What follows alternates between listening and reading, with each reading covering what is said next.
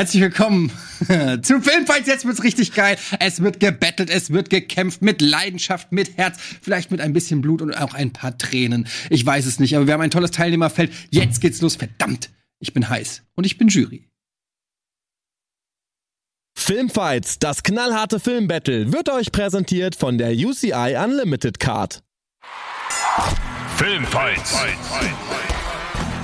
In dieser Folge treffen aufeinander Antje Wessels, Ren Kühn und Florentin Will.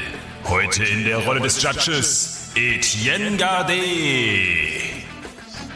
Let's get ready to rumble!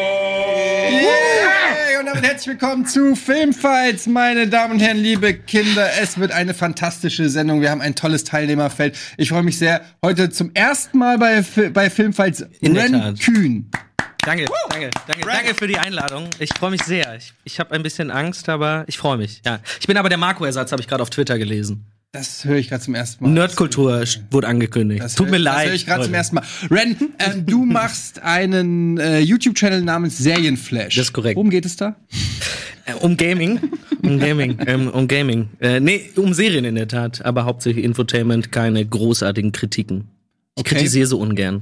Aber ähm, die äh, Leidenschaft für Filme ist trotzdem. Es gibt, es gibt seit Anfang des Jahres auch Filmflash. So. Da geht's um Serien dann. Ja. Und äh, da geht's aber hauptsächlich um News. Also ich bin, ich bin kein Filmexperte. Mhm, da bist du hier schon mal richtig. Ja, genau. Nur Antje hat was zu verlieren heute, eigentlich. Ne? Naja, schon. Das stimmt, sie ist am, nee, sie ist äh, nicht mehr amtierend, ich bin amtierend. Du bist Entschuldigung, ich bin amtierender Meister. Aber du warst davor, Florentin, du warst schon lange nicht mehr Meister. Ja, ist richtig, ist richtig. Ähm, es gibt die immer stärkere ähm, Leute, die, die hier langsam Vielleicht Erfahrung gesammelt haben und ähm, ich bin guter Dinge und es ist richtig. Ich müsste durchaus mal vielleicht so die Hälfte der Filme gesehen haben, über die ich rede. Es würde helfen, aber mal schauen, wie es heute läuft. Antje, ähm, willst du den Titel zurück? Auf jeden Fall. Dann musst du nett zu mir sein. ja, okay, werde ich machen. Ich Verschenkst du einfach? Nein, das ist natürlich Quatsch. Ich, ich, ich mache nur Spaß. Aber ähm, du, du bist heiß, du bist, du bist ehrgeizig, Ja, ich glaube, ich habe sehr gute Antworten und habe richtig gute Laune heute. du hast gute Laune. Total, ja. Lass sie dir nicht nehmen von, äh, von den Teilnehmern gar oder auch nicht Fall. vom Judge. Ey, wenn man so nett angeguckt wird wie von den beiden, kann man. Guckst du nett? Ich dachte, wir haben uns geeinigt, böse zu gucken. ich, ich dachte, es kommt nur Teilnehmer ins Finale heute.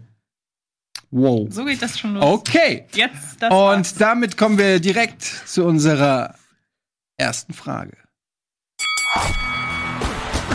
Scheiße. ja, warum, warum habe ich dich denn auf dem Ohr, wenn du nichts sagst, Fabian? Sag doch mal was. Ja, wir kommen natürlich noch nicht zur ersten Runde. Sondern als allererstes gucken wir mal rüber. Wer heute die Fakten checkt, das ist nämlich der liebe Sandro. Ein bisschen verspätet. Herzlich willkommen auch von meiner Seite aus hier bei Filmfights. Ich darf heute Schrack vertreten und freue mich auch drauf, freue mich sehr drauf, heute ähm, zu der schönen Runde mich dazugesellen zu dürfen. Es ist eine sehr spannende Runde, wie ich finde.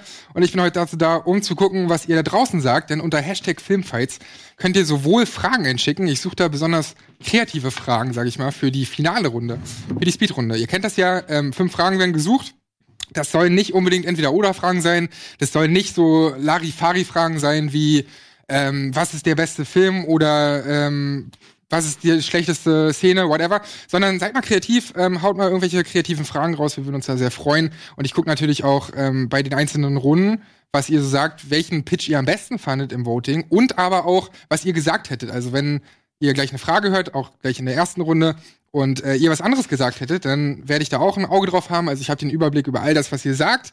Und äh, wie gesagt, Hashtag Filmfights, ähm, haut da gern eure Ideen raus und macht natürlich später auch beim Voting mit. Und ich bin sehr gespannt auf die erste Runde der drei und denke, es wird tatsächlich sehr, sehr spannend. Also damit gebe ich wieder rüber in die Ecke.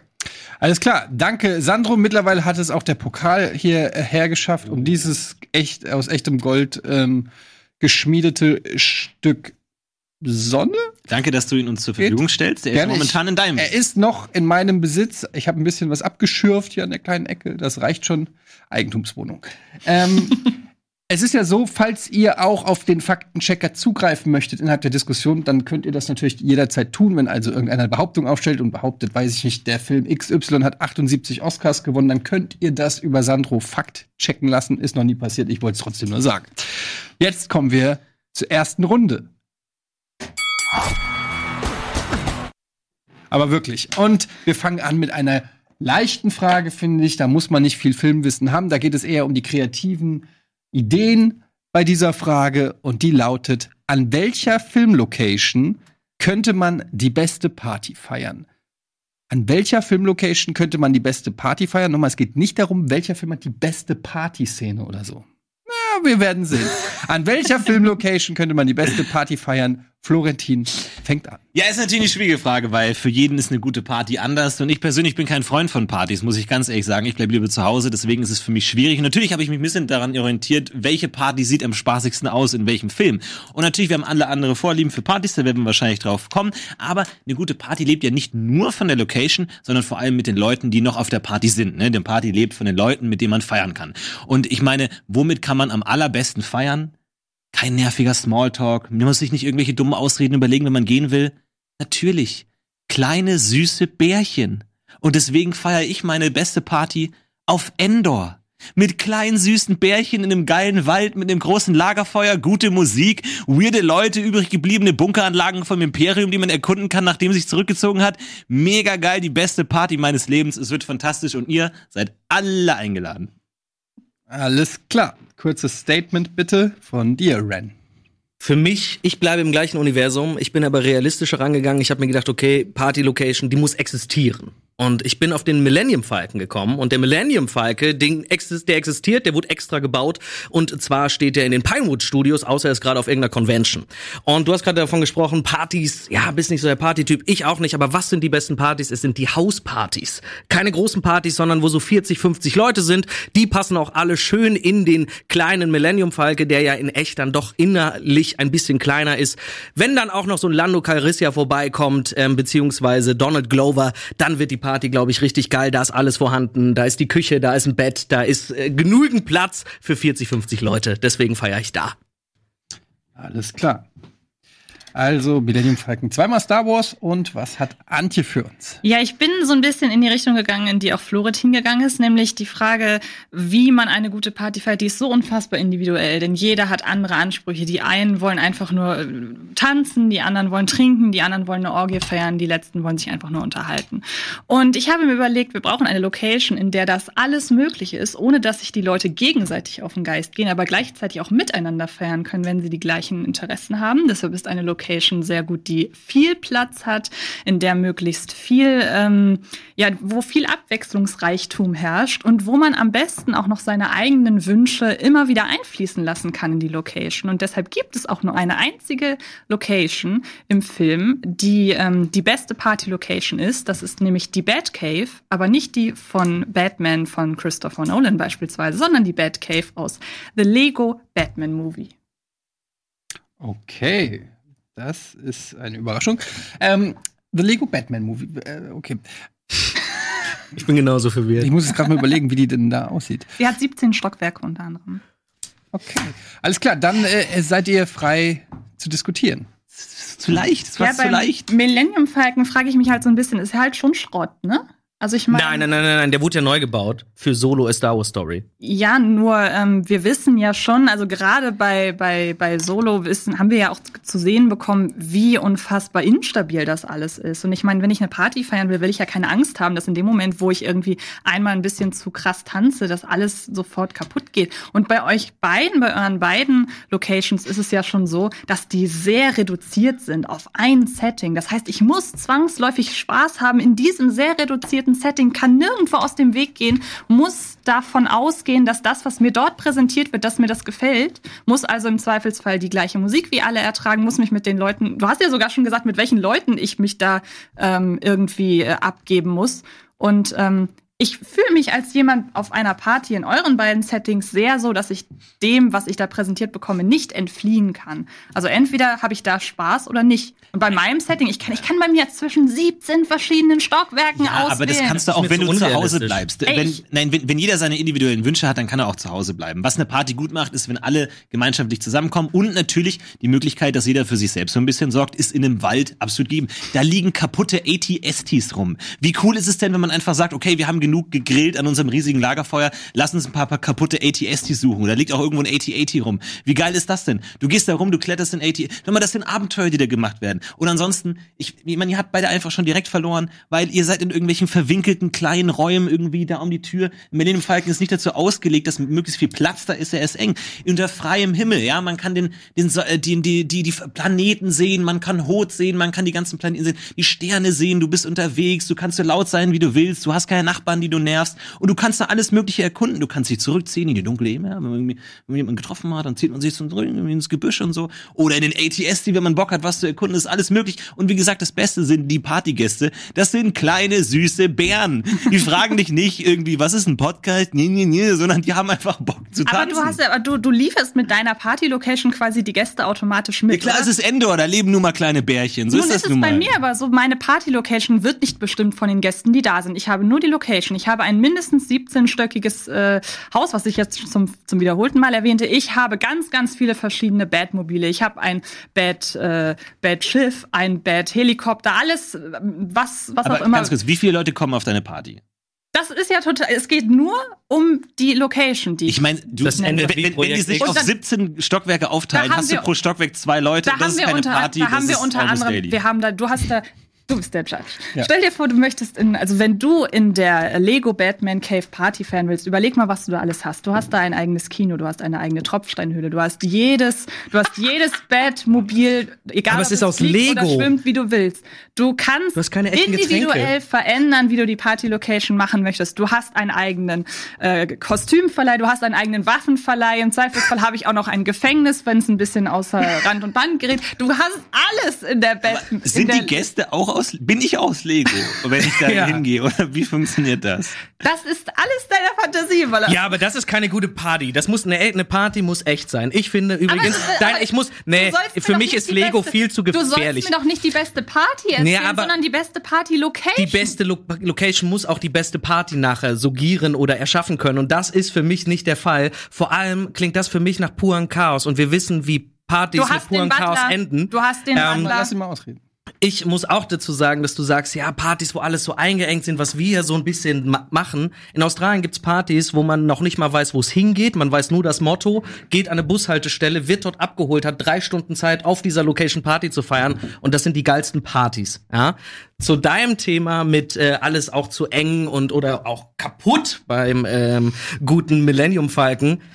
Also, der ist ganz. Dieses Ding gibt's seit über 100 Jahren, fliegt das durchs Weltall, ja. Da ist genügend Platz und das Besondere an der Party-Location ist, sie ist exklusiv.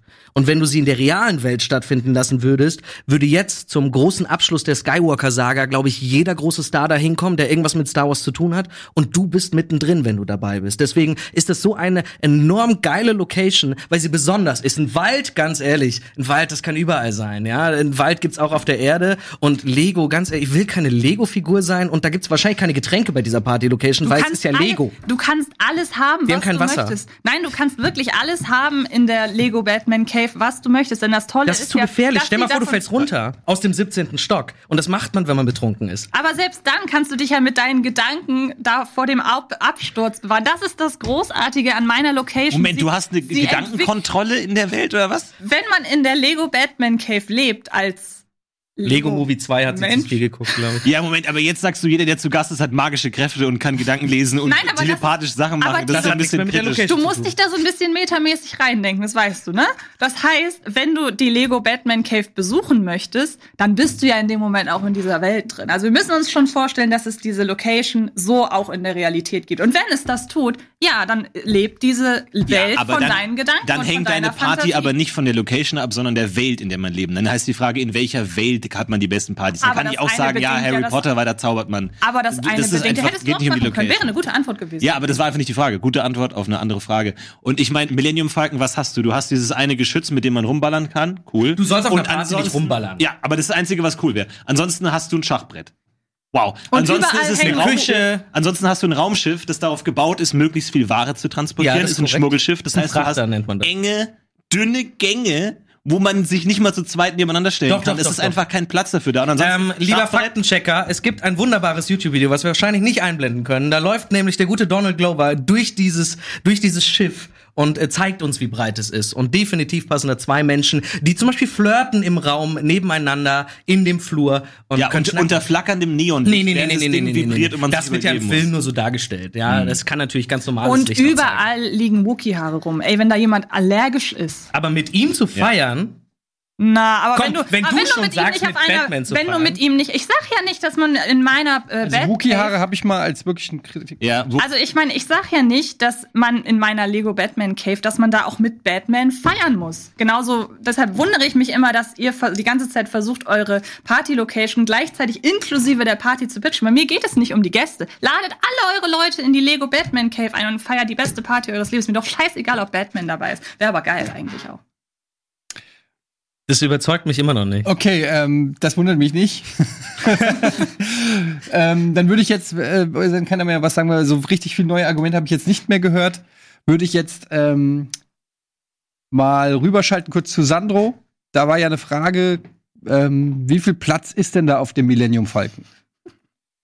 Ich habe das Video tatsächlich gefunden und es ist nicht direkt aus dem Film, sondern ähm, das ist auf dem offi offiziellen Star Wars Channel hochgeladen worden, wo Donald Glover einfach mal rüberläuft. Ich Mach glaube, mal ohne Ton. Zeigen. Ohne Ton. Ja, genau. Stand- Wir zeigen das einfach mal ohne Ton, weil äh, hier läuft der Gute, warte, ich kann mal ein bisschen Ich skippen. bin auch realistisch rangegangen, das muss man sagen, ne? Zack, guck mal, da Ich springt, finde, er, das ich bin auch total realistisch. da springt er sogar umher, aber so viel Platz, na, ich weiß nicht. Ey, was, das ist die Küche? Da kommt ja gleich noch der Schlafraum. Okay, warte. Also ich habe schon in kleineren Er WGs. Party Ja, gemacht. ja Ja, das meine ich das ist halt. halt einfach eine WG. Was sind Ja. die besten Hauspartys? Die besten Partys sind Hauspartys. Das ist eine WG, mit einem Schachbrett. Das ist es im Grunde. Komm, der Flur ist doch riesig. Naja, Ich habe 40, 50 Leute gesagt und dafür, das ist die perfekte Aber die Party. können sich da überhaupt nicht aus dem Weg gehen. Gut, ja, aber da, das also. macht man auf so einer Party auch nicht. Warst du noch nie auf einer So, Geburtstagsfeier? es ist vorbei. Hört auf. Gut. Also. Antje hat gesagt, die Lego Bad Cave. Aufgrund der vielen Möglichkeiten, 17 Stockwerke, Fun of Fun, es gibt sogar einen Knast. Wow. Ähm, Und Waffen. Florian, Florentin hat gesagt, er will mit den E-Box feiern, nette Bärchen. Da äh, hätte ich mir vielleicht noch ein bisschen mehr gewünscht, was die denn so machen. Bringen die Kanapés, was machen die, machen die Das DJ? ist kaputte ATS, die so du schaust in den Himmel. Ist doch wunderschön. Ja. Ähm, aber was, was, was ist mit den, was ist mit den E-Box? Was machen die? Tanzen. Ja, die tanzen. Ja, klar. Ein kleines Bärchen, jetzt hochheben, knuddeln. Tanzen. Und dann haben wir noch den Millennium Falken ähm, von Ren, der sagt, das ist, ähm, ist eine exklus exklusive Party für 50 bis 50 Leute. Ähm, ich muss sagen, Antje, bei dir habe ich ein bisschen das Problem, es ist eigentlich, da kannst du auch in Disneyland feiern Ja. oder so. Es ist einfach Hab zu, ich überlegt. es ist zu krass. es ist mir, es ist mir einfach so die eierlegende Wollmilchsau. Wie bitte? Es ist die, es, die Antwort ist dir du- zu gut. Nein, die Antwort ist mir nicht zu gut. Es ist einfach nicht das, was man für eine Party sucht. Du suchst nicht einen Freizeitpark bei einer Party. Ich finde, die Intimität ist äh, eine Party sollte auch eine gewisse Intimität bieten. Deshalb Genau geht man hin, deshalb weil gehe man, weil man, weil man sich, ja, das mag ja sein, dass, aber die Leute, die gerne auf Partys gehen, die wollen, glaube ich, früher oder später dann doch auch in Kontakt mit anderen Menschen treten. ähm, das passiert nicht, wenn du, wenn die Party sich, das finde ich war ein sehr gutes Argument von Florentin, auf 17 Stockwerke verteilst. Ähm, kommen wir zu den, du bist raus.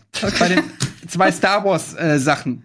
Ähm, ich finde, ihr habt beide gute ähm, Gründe genannt, warum eure Location äh, partywürdig sind. Ähm, Florentin hat ein paar Mal Attacken gemacht, von wegen, dass es ja sehr eng ist und ähm, dass man sich da eigentlich gar nicht so richtig bewegen kann. Das hast du ganz gut entkräftet, auch jetzt zum Schluss noch mal ähm, per Faktchecker. Ähm, umgekehrt hast du auch noch mal die Vorzüge von so einer Freiluft-Location, Sterne gucken, äh, ATST, ähm, E-Box knuddeln. Ähm, ehrlich gesagt hat auch keiner so richtig deine, dein, deinen Vorschlag angegriffen, hatte ich das Gefühl. Da gab's Keine nicht, äh, gab's nicht so wirklich viele Gegenworte.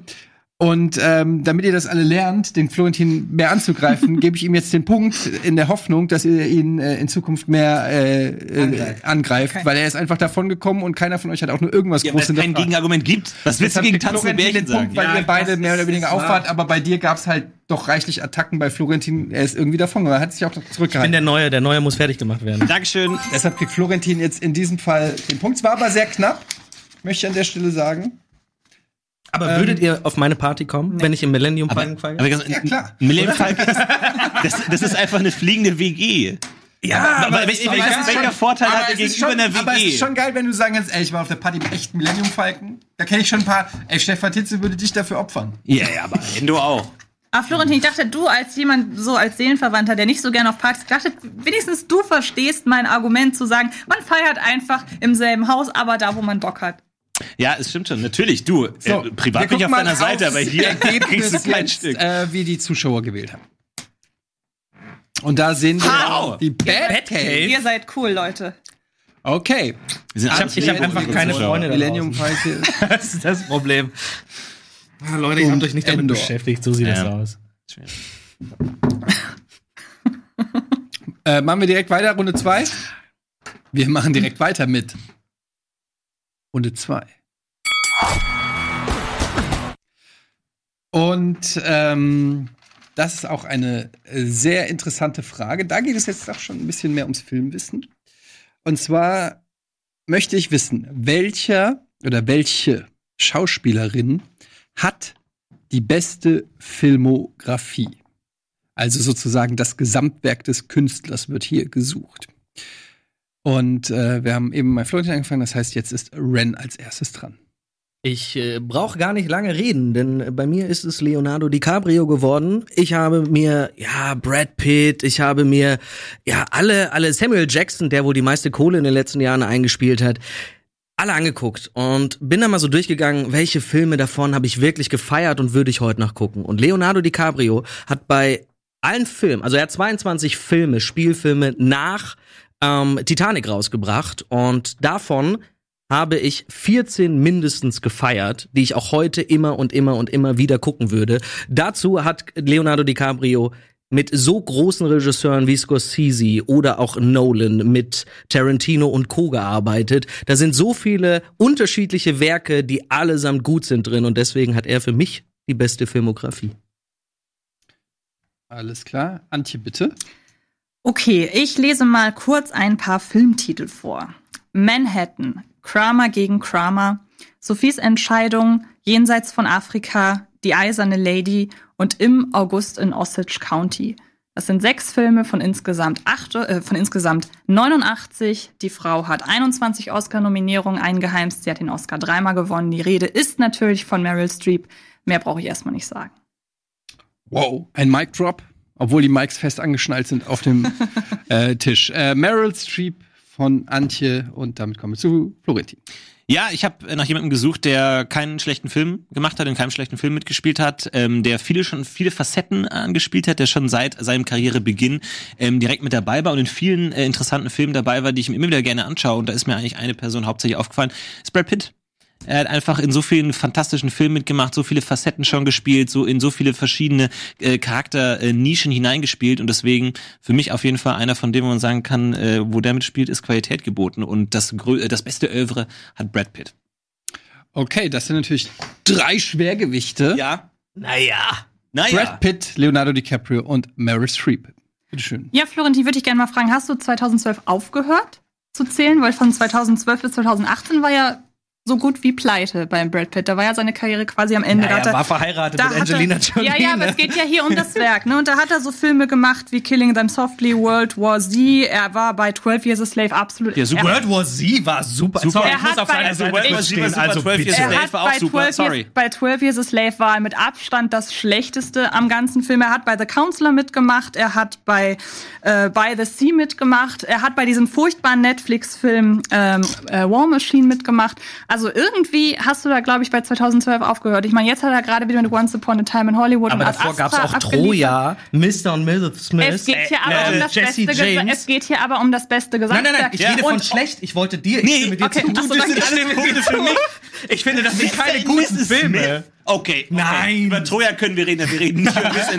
Und dann möchte Und dann- ich noch, da, noch einmal kurz, um das zu Ja, Ende ja, zu führen. ja. Eure beiden Schauspieler bringen es teilweise in Filmen fertig, das Schlechteste an einem Film zu sein. Siehe 12 Years a Slave und bei dir zum Beispiel Der Mann in der eisernen Maske. Meryl Streep Okay. wertet Filme auf, die vielleicht Ja, wir wissen Meryl alle, dass Meryl? Streep eine tolle Schauspielerin Aber ist. mega Ja. langweilig. Du Ja. ich schlafe ein. Die Verleger sind Top-Film, Moment aber mal, durch Moment Tom mal. Hanks. Meryl Streep, ne? Der Tod steht ihr gut. Into the Woods. Der Teufel Into the Woods war ein Flop, das der- war scheiße. Aber sie, du, du sagst Nein, sie gerade, war auch nicht gut Du drin. sagst gerade, sie ist langweilig. Sie macht Genre, sie macht Komödie, Das sie macht macht Drama, Leonardo sie DiCaprio macht auch. alles. Ja, Leonardo DiCaprio wurde aber Drama, bevor er Crime, Romanze, Western, äh, Biopics, Action, Science Fiction, Mystery, Thriller, Ja, all das macht er. Bevor Leonardo DiCaprio mit Leuten wie Martin Scorsese oder Steven Spielberg zusammengearbeitet hat, wurde er erstmal sehr, sehr lange nur als schöner Junge Aber du musst dich ja auch erstmal hocharbeiten und Titanic Das deswegen musste Meryl Streep, aber nicht Ja, aber Meryl Streep hat von Anfang an Hast du die Filme genannt? Rollen.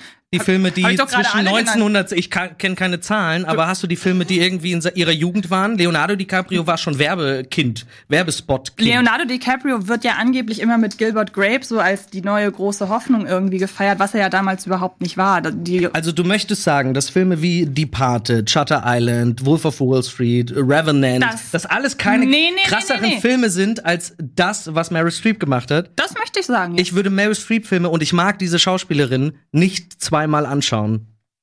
Und jetzt zu dir. Brad Pitt ist ein geiler Schauspieler, ne? Ja. Aber Brad Pitts wirklich Filmografie ist echt kacke. Nee, ja, okay, Der stopp. hat wirklich gute Filme, Ja. ne? Das muss man ja wirklich sagen. Aber dann kommt halt sowas wie Troja und alles, was nach Titanic bei Leonardo DiCaprio war, waren keine dermaßigen schlechten Filme. Also ganz kurz, wenn es heißt beste Filmografie, das spielt für mich auch so ein bisschen äh, rein, wie variabel ist ein Schauspieler und in wie vielen verschiedenen Facetten habe ich ihn schon gesehen. Und Troja, ich persönlich mag ihn gerne. Der Kampf gegen Hector ist einer der besten Filmkämpfe aller Zeiten und das ist eben was, das Brad Pitt auch kann. Ja, Meryl Streep hätte da nicht so gut ausgesehen in der Szene. Das stimmt. Und Brad Das Pitt kann sowas eben. Das kann ja? man sagen, da und ich, ich sag mal, zu, dass ja. Meryl Streep die beste Schauspielerin der Welt ist und ja und Oscar und jedes Jahr und mein Gott, wir verbeugen uns und wir legen uns alle auf den Boden. Ja, wahnsinnig Neid, was toll. Aber es ist halt Neid. immer dasselbe, so es ist immer diese Dramaserien und es aber ist immer, das oh, ist ja traurig. eben nicht so. Ihr sagt Aber die ganze Zeit halt dasselbe. Mal, das ist völliger Quatsch. Ich habe doch gerade die Filme aufgezählt. Die ja, das ist alles dasselbe. Wo ist der Science-Fiction-Film? Wo ist der, der Troja-Film? Wo ist der, wo ist der. Pfeil- und Bogen-Film? Sie, sie hat bei The Giver mitgespielt, da hast du deinen Science-Fiction-Film. Sie Na hat ja. bei Lemony Snicket mitgespielt, sie hat bei Into the Woods mitgespielt, sie hat bei Der Teufel trägt Prada mitgespielt. Ja, bei, Der Teufel trägt Prada war nicht bei, gut. Bei Couchgeflüster hat sie mitgespielt. Sie hat alles abgedeckt. Ich frage mich gerade, warum du Und sagst, mit was für Größen hat sie in diesen Filmprojekten so zusammengearbeitet? Außer, dass sie die einzige war, die groß war in diesem Das Film. kommt ja ich finde, eine Filmografie sagt ja nicht nur aus,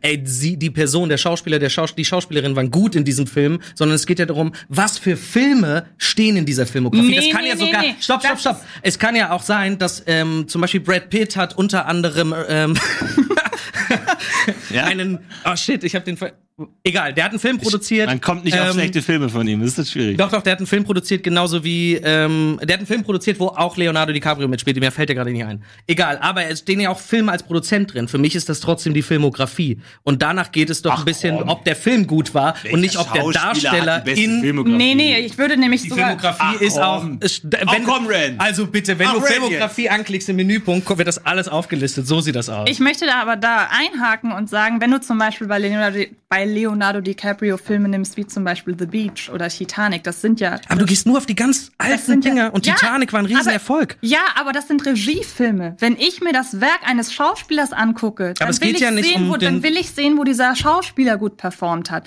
Und eure beiden Schauspieler, die waren zwar teilweise in wirklich guten Filmen dabei, aber es geht darum, wo die Schauspieler den Film verstärken. Was ich eben So sehe ich die Frage nicht. Es geht um die beste Filmografie, nicht um den Inhalt der es Filme. geht um das Lebenswerk.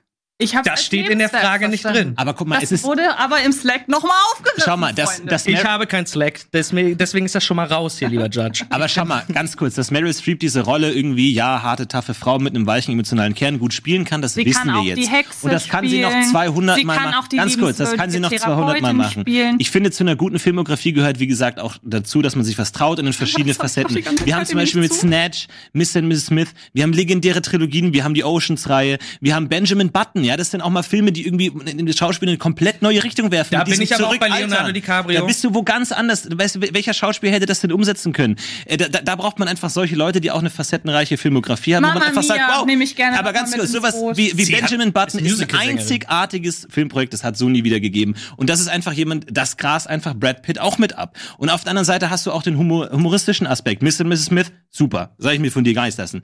Äh, Ocean's 12, sowas wie Snatch, auch mal so, so, so, so weirde Filme, wo man kein einziges Wort von dem versteht, was er sagt. Das sind einfach Facetten, wo man auf so eine Karriere rückblickt und sagt, wow, der Typ hat wirklich mal was gemacht und nicht 20 Mal einfach dasselbe gespielt und dann, ja, Oscar hier, Oscar da. Aber ich bin da bei komplett bei, das euch, in den, bei euch in den Schauspiel-Vitas oder Viten oder was auch immer, hat man eindeutig schlechte Filme, die man ausmachen kann. Das hat man bei Meryl Streep. Ja, aber so ist ein Leben, so ist eine Karriere manchmal. Aber und ich habe doch doch lieber so, ich habe doch mal so einen mittelmäßigen Troja lieber drin, wo ich einfach sag, okay, der hat mal was gemacht als irgendwie 200 Mal dasselbe. Und Troja war nicht schlecht. Aber Mama Mia Lieber- zum Beispiel ist, ist kein inhaltlich guter Film und sie hat halt kann halt gut singen, Eben, aber dazu. schauspielerisch ist da auch- gar nichts. Die Frau kann einfach auch noch wahnsinnig gut singen und ist sich nicht zu schade, Ich habe leider die- in den- allem mitzuspielen, was man ihr anbietet. Ich frage mich, warum du dich die ganze Zeit so darauf irgendwie äh, mich versuchst irgendwie davon zu überzeugen, dass sie immer nur in den gleichen Rollen mitspielt. Das ist überhaupt nicht wahr. Ich hab- Gefühlt schon. Ich habe alle Genres, wo sie mitgemacht hat, gerade mal aufgezählt. Ja, aber sie spielt immer ähnliche Rollen. Da ist es ja genau in die Hexe, Genren. die Hexe in einem Disney, in einem düsteren ja, wo ist, Disney wo ist der. Unterschied zwischen der Hexe und Margaret Thatcher? So, das ist vom, von, von der Darstellung her eine super Ja, ähnliche stimmt. Rolle. Jetzt, wo ich so drüber nachdenke, Ja, ist sie ist in Mamma Mia absolut identisch wie in Der Teufel trägt Prada. Jetzt, wo du es sagst, da ist überhaupt keine Facette drin. Völlig richtig. das ist Ironie, Etienne. Ja, sie meint es nicht ernst. Okay. Ich glaube, ich habe genug gehört. Das war sehr unterhaltsam für mich. Noch nie wurden so viele Filme in so kurzer Zeit aufgezählt. Ja, irgendwie schon. Also, Oh ja, ist nicht schlecht. Ich habe die Liste von Meryl Streep durchgeguckt und ich bin eingeschlafen beim Lesen. Ja, es ist so lame. Es ist wirklich. Die ist super, aber. Ihr seid scheiße. also, die beste Filmografie wurde gesucht. Ihr habt natürlich alle drei tolle Schauspieler genannt ähm, und habt euch so ein bisschen an der Frage aufgerieben. Äh, also Florentin kam so ein bisschen darüber, hat gesagt, wer hat, äh, wer, wer bietet am meisten Abwechslung? Du hast, äh, der schöne Satz ist gefallen. Wo ist der Pfeil und Bogenfilm? Ja. Und da muss man sagen, den hat Meryl Streep tatsächlich noch nicht gedreht. Auf der anderen Seite Gibt's auch nicht. gibt es auch Die kein Brad beiden Pitt, auch nicht, Gibt auch kein also- Brad Pitt Musical bislang. Stimmt. Also äh, diese, äh, das ergänzt sich dann so ein bisschen, gerade auch wenn einer mehr Filme als der andere gedreht hat. Ähm, da, das führt dann nicht so zu so viel. Ähm, Ren, du hast gesagt, Leonardo DiCaprio, hast äh, dich aber dann auch sehr stark darauf versteift, dass es die Filme nach Titanic ähm, besser geworden sind, was ja auch so ein bisschen dafür für spricht, dass vielleicht in der Anfangszeit auch nicht alles Gold war, was glänzt. Ähm, und ich denke, wenn wir über so die Gesamtheit der Filmografie sprechen, dann können wir natürlich uns nicht eine gewisse Epoche oder so raussuchen, sondern geht es wirklich auch schon, äh, wie du gesagt hast, wir klicken auf IMDb und dann gucken wir von unten und wer hat dann insgesamt am meisten und am besten gearbeitet, nicht am meisten, aber wer hat die, ne, die, wer kann am stolzesten sein auf das, was er erreicht hat. Ähm, ich muss sagen, es ist eigentlich ziemlich eindeutig, dass Antje euch beide hier äh, platt gemacht hat, weil sie einfach zahlreiche eure Argumente mit wirklich mit Filmen widerlegt hat. Ihr habt gesagt, da ist keine Abwechslung drin zwischen Lemony Snicket und äh, Mamma Mia. Sie hat sogar eine schlechte Sängerin gespielt, das war der andere Film. Sie hat die schlechten Filme von Brad Pitt alle genannt in den, ich konnte sie gar nicht so schnell. The Counselor alleine ist ungefähr das Schlechteste, was es gibt. Aber Troja Ähm, ist nicht schlecht. Troja ist nicht schlecht. Tro Troja würde ich zu den mittelmäßigen zählen. Ja, da immerhin. ähm, aber du musst bei Meryl Streep auch schon lange suchen, einen mittelmäßigen Film zu finden. Ähm, und das gleiche auch bei dir. Ihr habt ihr äh, viel an den Kopf geworfen. Sie hat alles brutal abgewehrt. ähm, ich, äh, da gibt's einfach nichts zu sagen. Sie hat auch eure schwachen Filme genannt. Ähm, ihr konnt, äh, man hat deutlich gemerkt, dass ihr viel weniger über Meryl Streep ähm, als, als sie über Leonardo DiCaprio und, den, und Brad Pitt. Und deshalb geht der Das Punkt war die Standard- an Antje. Ja, perfekt. Ähm, kurz rüber zu Sandro. Sandro, wie ist äh, der Eindruck? Es gab ja keine Fakten zu checken, aber ihr könnt natürlich äh, oder ihr solltet nicht vergessen zu voten, denn das kann ich euch auch mal zeigen. Auf unserer schönen Webseite kann man hier im Interaktionstool schön raufgehen. Ein bisschen Zeit habt ihr sogar noch äh, und bei der Live-Umfrage teilnehmen, welchen Schauspieler bzw. Schauspielerin wurde am besten argumentiert. Hier sehen wir die drei Auswahlmöglichkeiten. Da gucken wir auch gleich auf das Ergebnis. Vorher können wir aber auch noch mal schauen, was ihr denn sonst noch Wie gewählt viele habt. Tabs kann man denn öffnen, bitte, Sandro? Das sind alles schon sehr gute Fragen. Äh, Okay. Deswegen auch mal ein Lob da draußen. Ihr habt ein paar kreative Fragen schon eingeschickt, aber macht auf jeden Fall weiter. Die besten kommen dann in die Finalrunde. Deswegen sind hier so viele Tabs. Ähm, neben Meryl Streep, Brad Pitt und Leo DiCaprio wurden aber noch ein paar andere erwähnt. Und zwar unter anderem Rollyman äh, 90 hat Matthew McConaughey und äh, Tom Hanks noch in den Ring geworfen. Matthew McConaughey wäre ich vorsichtig. Bei Tom Hanks könnte man tatsächlich überlegen. Ähm, beste Filmografie hat für mich Jack Nicholson, sagt äh, das Epping, aber gut, der hat auch schon seit Ewigkeiten nichts mehr gemacht. Ähm, Tommy Wiseau wurde ja natürlich nicht, nicht wirklich ernsthaft genommen oder gemeint. Daniel Day-Lewis hat natürlich eine riesige Filmografie, wurde auch noch genannt und So guter Letzt wurde noch gesagt, ähm, dass Basti bei Rennen ist, Meryl Streep wäre zu langweilig, Leo einfach die sicherste Wahl. Ich finde eigentlich, ihr habt sehr sichere Picks genommen. Meryl Streep, ähm, ja, wurde ja gut verargumentiert, warum sie nicht nur eine große Filmografie hat, sondern auch eben eine, auf die man stolz sein kann. Äh, das waren drei sehr schöne Picks, deswegen wurden auch gar nicht so viele weitere Schauspieler oder Schauspielerinnen genannt. Ich bin gespannt, was ihr sonst noch in den nächsten Runden so alles picken werdet. Lasst uns vielleicht noch einmal schauen auf das, was ihr in der ersten Runde gesagt habt. Denn da fand ich, äh, waren auch ein paar sehr schöne Antworten dabei. Es wurde zum Beispiel auch Star Wars gewählt als guter Partyort, aber Auch mit der Cantina Band. Das Argument wurde vorhin nicht gebracht. Ja, ein Song, vier Stunden. Ja, Viel eben, ist doch mega. Und alle rufen und denselben Song nochmal. Das wäre doch schön. Ähm, oder auch das Holodeck aus Star Trek, Ja, weil jede Stunde wird die Location gewechselt. Okay, auch eine sehr gut, gute ja, Idee. gut. Oder auch von Cube, weil in jedem Raum ist was Neues. Also die jemand, Überraschung wäre da cool. Das waren auf jeden Fall ein paar interessante Antworten. Äh, Hogwarts, auch aus derselben Begründung, die Antje auch für die Batcave gab. Das war, glaube ich, der Grund mit den mehreren Etagen. Und Hogwarts wurde auch nochmal gewählt, weil es dort den Raum der Wünsche gibt.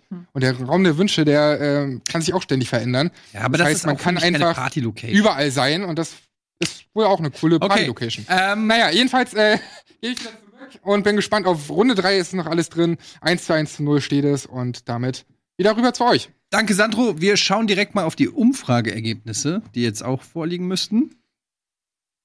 Und da sehen wir Leonardo, Leonardo DiCaprio vorne. Kann ich verstehen. Geht natürlich auch immer die Persön der spielt natürlich beim Vote auch immer ein bisschen der persönliche Geschmack ähm, eine Rolle. Ich glaube, äh, ich persönlich würde auch eher Leonardo DiCaprio-Filme gucken, aber hier geht es darum, wie argumentiert wird und nicht, was die persönlichen Da haben wir verkackt. sind. Da haben wir, da haben wir, die, wir waren nicht vorbereitet auf Meryl Streep. So sieht's Ich, aus. ich warte jetzt nur noch auf den Clip, wo jemand irgendwie so ein Beat unter Antjes Filmaufzählungen legt einfach. Ich glaube, das könnte sehr, sehr gut funktionieren. Okay, wir machen Werbung.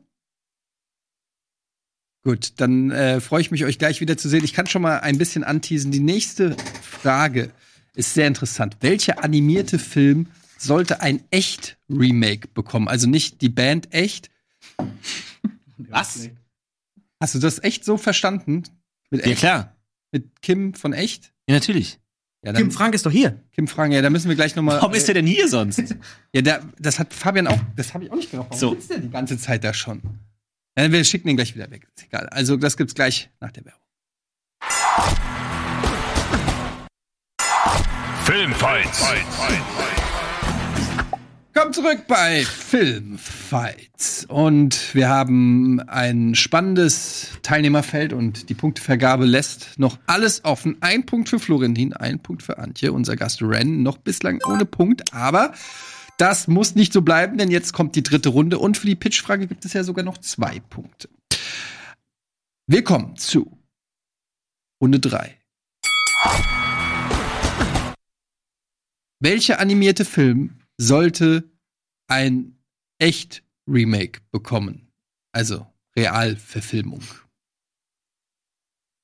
Ja, also das mit der Realverfilmung ist ja so eine Sache, weil irgendwie hat keiner mehr Bock darauf. Alles wurde schon mal erzählt und ähm, aus diesem Grund bin ich dann über die Thematik so ein bisschen daran gegangen und auch darüber, was man so im Realfilm-Setting bislang relativ wenig gesehen hat. Und da ist mir eingefallen, dass es oder aufgefallen, dass es in den letzten Jahren ein Thema gab, das ausschließlich im Animationsfilmgenre bedient wurde. Und das ist der Dia de los Muertos in Mexiko, der Tag der Toten. Wir haben Manolo und das Buch des Lebens gehabt. Wir haben in diesem Jahr die mexikanische Produktion Salmas Geheimnis und wir hatten vor ein paar Jahren Coco. Und aus diesem Grund möchte ich eine Real oder, oder halte ich eine Realverfilmung von Coco ähm, für ja mit dem meisten Mehrwert behaftet, weil wir a mal wieder einen Realfilm haben, der trotz der Animationsfilmvorlage wirklich innovativ ist, der ein Thema anspricht, das es in, in Realfilmform für Kinder und Familien so noch nicht gegeben hat, nämlich den Tod. Und in meiner Vorstellung stammt dieses Realfilm-Remake von Guillermo del Toro und wir wissen alle, was der für fantastische Bildgewalten auf die Leinwand bringt. Deshalb meine Vorstellung, eine Realverfilmung von Coco im Idealfall von Guillermo del Toro. Alles klar. Florentin. Ja, ähm, Animationsfilme leben ja oft von ihren fantastischen Dingen, die man real nicht umsetzen kann. Und deswegen habe ich mich so ein bisschen gefragt, welcher Film hat da so ein bisschen vielleicht eher drunter gelitten. Einerseits, was die Darstellung angeht, ähm, andererseits auch so ein bisschen, was das Publikum angeht. Weil ähm, Animationsfilme haben ja oft so ein gewisses Publikum irgendwie und ziehen dann so die Hardcore-Erwachsenen-Fans gar nicht so unbedingt in die Kinos, ähm, weil es dann so ein bisschen alles kindlich, ja, und ist mir so ein bisschen zu bunt. Und deswegen dachte ich mir, welcher Film war eigentlich gut, ähm, aber er hätte einerseits den Animationsaspekt gar nicht so unbedingt gebraucht und würde vielleicht besser funktionieren, wenn man mit echten Menschen arbeitet, ja, also wenn man mit echter Mimik, mit echter Gestik ähm, arbeitet und es ist ähm, eine Märchenverfilmung und ihr schaudert jetzt alle, weil die Märchen-Echtverfilmungen wahrscheinlich schrecklich sind. Beauty and the Beast und solche Sachen. Aber warum sind die so schlecht? Weil die immer so wahnsinnig bierernst sind, weil die immer so dieses äh, biedere Zuckergussmärchen aufmachen. Und deswegen glaube ich, ist es ähm, hier für mich interessanter, in eine Richtung zu gehen, die man realbildlich darstellen kann, und zwar Humor. Und ähm, ich rede von Rapunzel. Äh, der Animationsfilm Rapunzel, den wahrscheinlich so viele von euch gar nicht gesehen haben, der aber tatsächlich wahnsinnig lustig ist, weil er auch wie zum Beispiel Shrek viele ähm, Klischees von Märchen eben aufgreift und umsetzt. Und ich glaube, wenn man da nochmal humoristisch rangeht mit einer Echtverfilmung, dann kann man diesen Humor irgendwie auch umsetzen, vielleicht so ein bisschen äh, zotiger machen, vielleicht so ein bisschen irgendwie äh, mehr schwarzen Humor reinbringen. Ähm, Finde ich, glaube ich, kann man hier einen sehr guten Mix machen. Einerseits aus dieser Märchengestalt, aber andererseits auch aus dieser mit, aus einer Metaebene Augenzwinkern anerkannenden Ebene, wie wir es schon bei Shrek gesehen haben, jetzt als Realfilm, ähm, mit, mit guten Comedy-Darstellern, die das auch irgendwie so mit einer guten Prise Humor umsetzen können. Rapunzel, der Echtfilm, fantastisch. Danke, Florentin. Renn. Die Zeiten von Harry Potter sind vorbei. Ähm, fantastische Tierwesen ist auch nicht mehr so das äh, große Wahre. Alle suchen nach einem perfekten Fantasy-Film. Und deswegen habe ich mir Drachenzähmen leicht gemacht genommen als Animationsfilm. Erstens ein Film, der eine Trilogie ist. Das heißt, man könnte später auch noch mehrere Filme machen. Es gibt Serien dazu. Das heißt, da ist ganz, ganz viel Stoff. Ähm, ich würde auch ein bisschen in deine Richtung gehen. Und zwar, dass man mit einem Realfilm zu Drachenzähmen leicht gemacht ein anderes Publikum ansprechen würde. Denn alles würde durch die Wikinger natürlich wesentlich ernster wirken. Und die Drachen, sie, denken wir zum Beispiel an Game of Thrones, würden auch viel, viel ernster und majestätischer wirken. Alles nicht mehr ganz so komödiantisch. Und diese, dieser Film bringt alles mit. Es gibt eine Liebesgeschichte Liebesgeschichte. Es gibt die typische Heldenreise von dem kleinen Hicks, der ja eigentlich so ein Drachentöter werden soll, weil sein Papa der Wikinger-Chef ist, aber er passt überhaupt nicht in die Rolle. Und der Außenseiter, der sich dann zum großen Helden her her äh, heraufarbeitet, das ist doch immer wieder ein Film, den man gerne schaut. Und deswegen habe ich Drachenzähmen leicht gemacht gewählt. Okay, also, wir haben Pixars Coco, Rapunzel und äh, Drachenzähmen leicht gemacht. Bitteschön. Du vermengst also einfach Vikings und Game of Thrones und hast dann das. Und Fluch der Karibik kannst du auch noch mit reinpacken. Ja, du vermengst also einfach nur Sachen, die es schon gibt. Aber den Film gibt's ja auch schon. Und ja, genau. ähm, man muss ja, es geht, es geht ja immer darum, dass man einen Film macht, der dann auch erfolgsversprechend ist. Und zum ja. Beispiel, wenn ich an Rapunzel denke, da sehe ich überhaupt kein Erfolgsversprechen. Und Coco sehe ich zum Beispiel auch keine Möglichkeit, dass dieser Film, weil er eh viel zu düster werden würde durch die ganzen Skelette, ähm, dass der überhaupt noch ein großes Publikum finden würde. Aber das sagst du doch selber dadurch, dass wenn du nein, nein, nein, Drachenzähmen leicht ich würde, düsterer ich, machen willst, denn dann Nein, nein, ich habe nicht düster gesagt. Er würde erwachsener werden dadurch, dass die Wikinger nun mal alle sehr aber, brutal wirken. Ja, aber genau dadurch nimmst du ja quasi der Vorlage ihren ja ihren Wert, weil bei Drachenzähmen leicht gemacht und schaffe etwas Neues, weil siehe König der Löwen dort haben viele bemängelt, dass die Story einfach genau gleich ist. Und selbst wenn ich bei Drachenzähmen leicht gemacht die Story gleich lasse, wäre der Film für ein junges, aber auch für ein erwachseneres Publikum FSK 12. Ich setze nochmal von vorne an. Ähm, bei Drachenzähmen leicht gemacht ist es so, dass der Reiz dieser ganzen Reihe im Grunde dadurch existiert, dass du im Grunde recht ähm, detailgetreue Menschenfiguren animiert hast und du hast diese unfassbar putzigen Drachen. Das ist ja vor allen Dingen dieser, dieses, dieser, dieser Mehrwert, der aus der Reihe entsteht. Dadurch hat sich die Reihe ihre riesen Fanbase aufgebaut. Die ganzen Tiere, die gibt's alle als Merchandise, bla bla bla.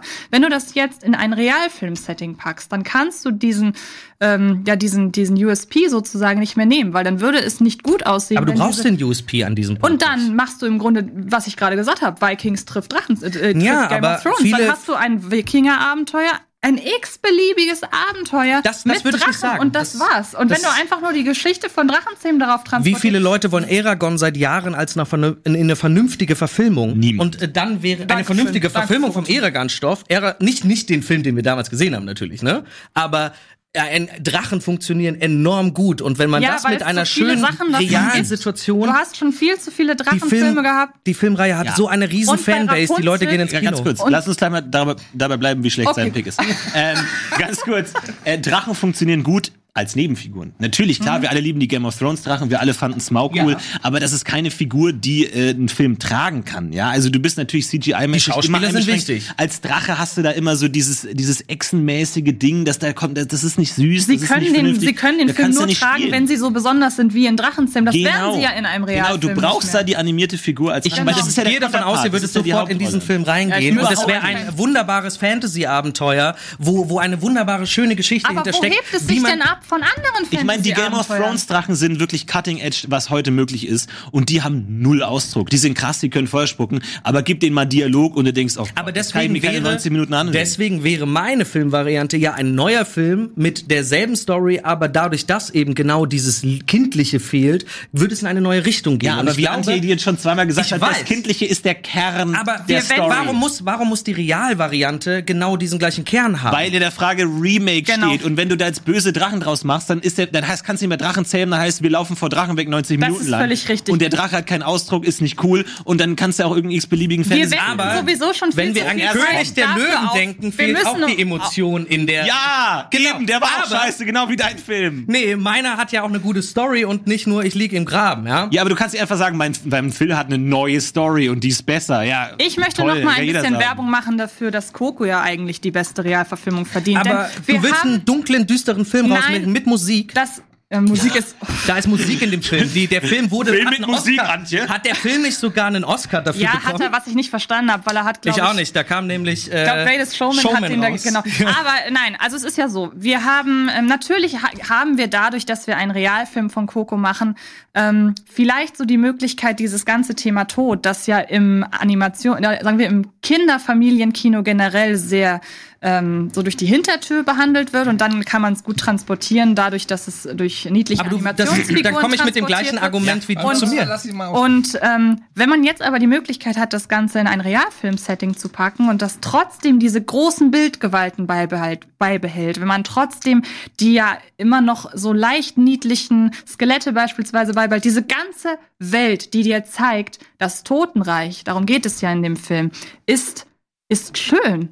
Und da brauche ich nicht diesen Animationsfilmfilter drüber, weil so wie es Guillermo del Toro in meiner Version oder in meiner äh, Wahnvorstellung inszeniert, lässt er dieses Totenreich auferstehen, auch in, in, in, in, Re, in, Re, in einem Realfilm. Es hätte aber automatisch einen du- Gruselfaktor. Eben, du brauchst diesen Kontrast, du brauchst das putzige Animationsstil, Aber das damit es kann- erträglich ist. Ich aber- meine, Guillermo del Toro, da hast du dann Pan's Labyrinth, wo jedes Kind schreiend den Kinosaal Ja. verlässt, wenn die in die Totenwelt aber eintauchen und irgendwelche Skelettwesen das, Guillermo del auftauchen. Toro ist doch nicht dafür bekannt, dass er, äh, dass er, dass er, das, also ich Die ich Skelette ich funktionieren nur in der Ich nenne ihn hier Animationsvariante, deshalb, weil ich weiß, was er für großartige Bilder kreieren kann. Und ich sage, das, was Coco im Realfilm wäre, gibt es bis heute noch nicht. Das, Ja. was du zum Beispiel machst, du hast ja Rapunzel genannt, was ich an sich eine okaye Idee finde. Aber wenn man mal ganz ehrlich ist, wenn du Rapunzel als Realfilm äh, machen möchtest, dann musst du dir wirklich Mühe geben, dass dieses Märchen nicht wie so ein ARD, ZDF, DEFA Nachmittagsfilm aussieht, der dann irgendwie an Weihnachten läuft. Das heißt, du brauchst diesen magischen Faktor mit dem Haar. Das, ist ja, das ist ja, du willst ja den Disney-Film. Das ist Remake. der hast einzige Faktor. Uh, Ja. Aber ja eine. Comedy will er machen. Und das wird, genau, und das, das ist wird ja der- sehr, sehr, sehr schwierig. Ja, So- warum? Du kannst Aber die lange Geschichte Haare hat darstellen, ja auch jeder schon Problem. tausendmal gehört. Und deswegen, aber ich, ich habe ich, die ganz einfache Frage.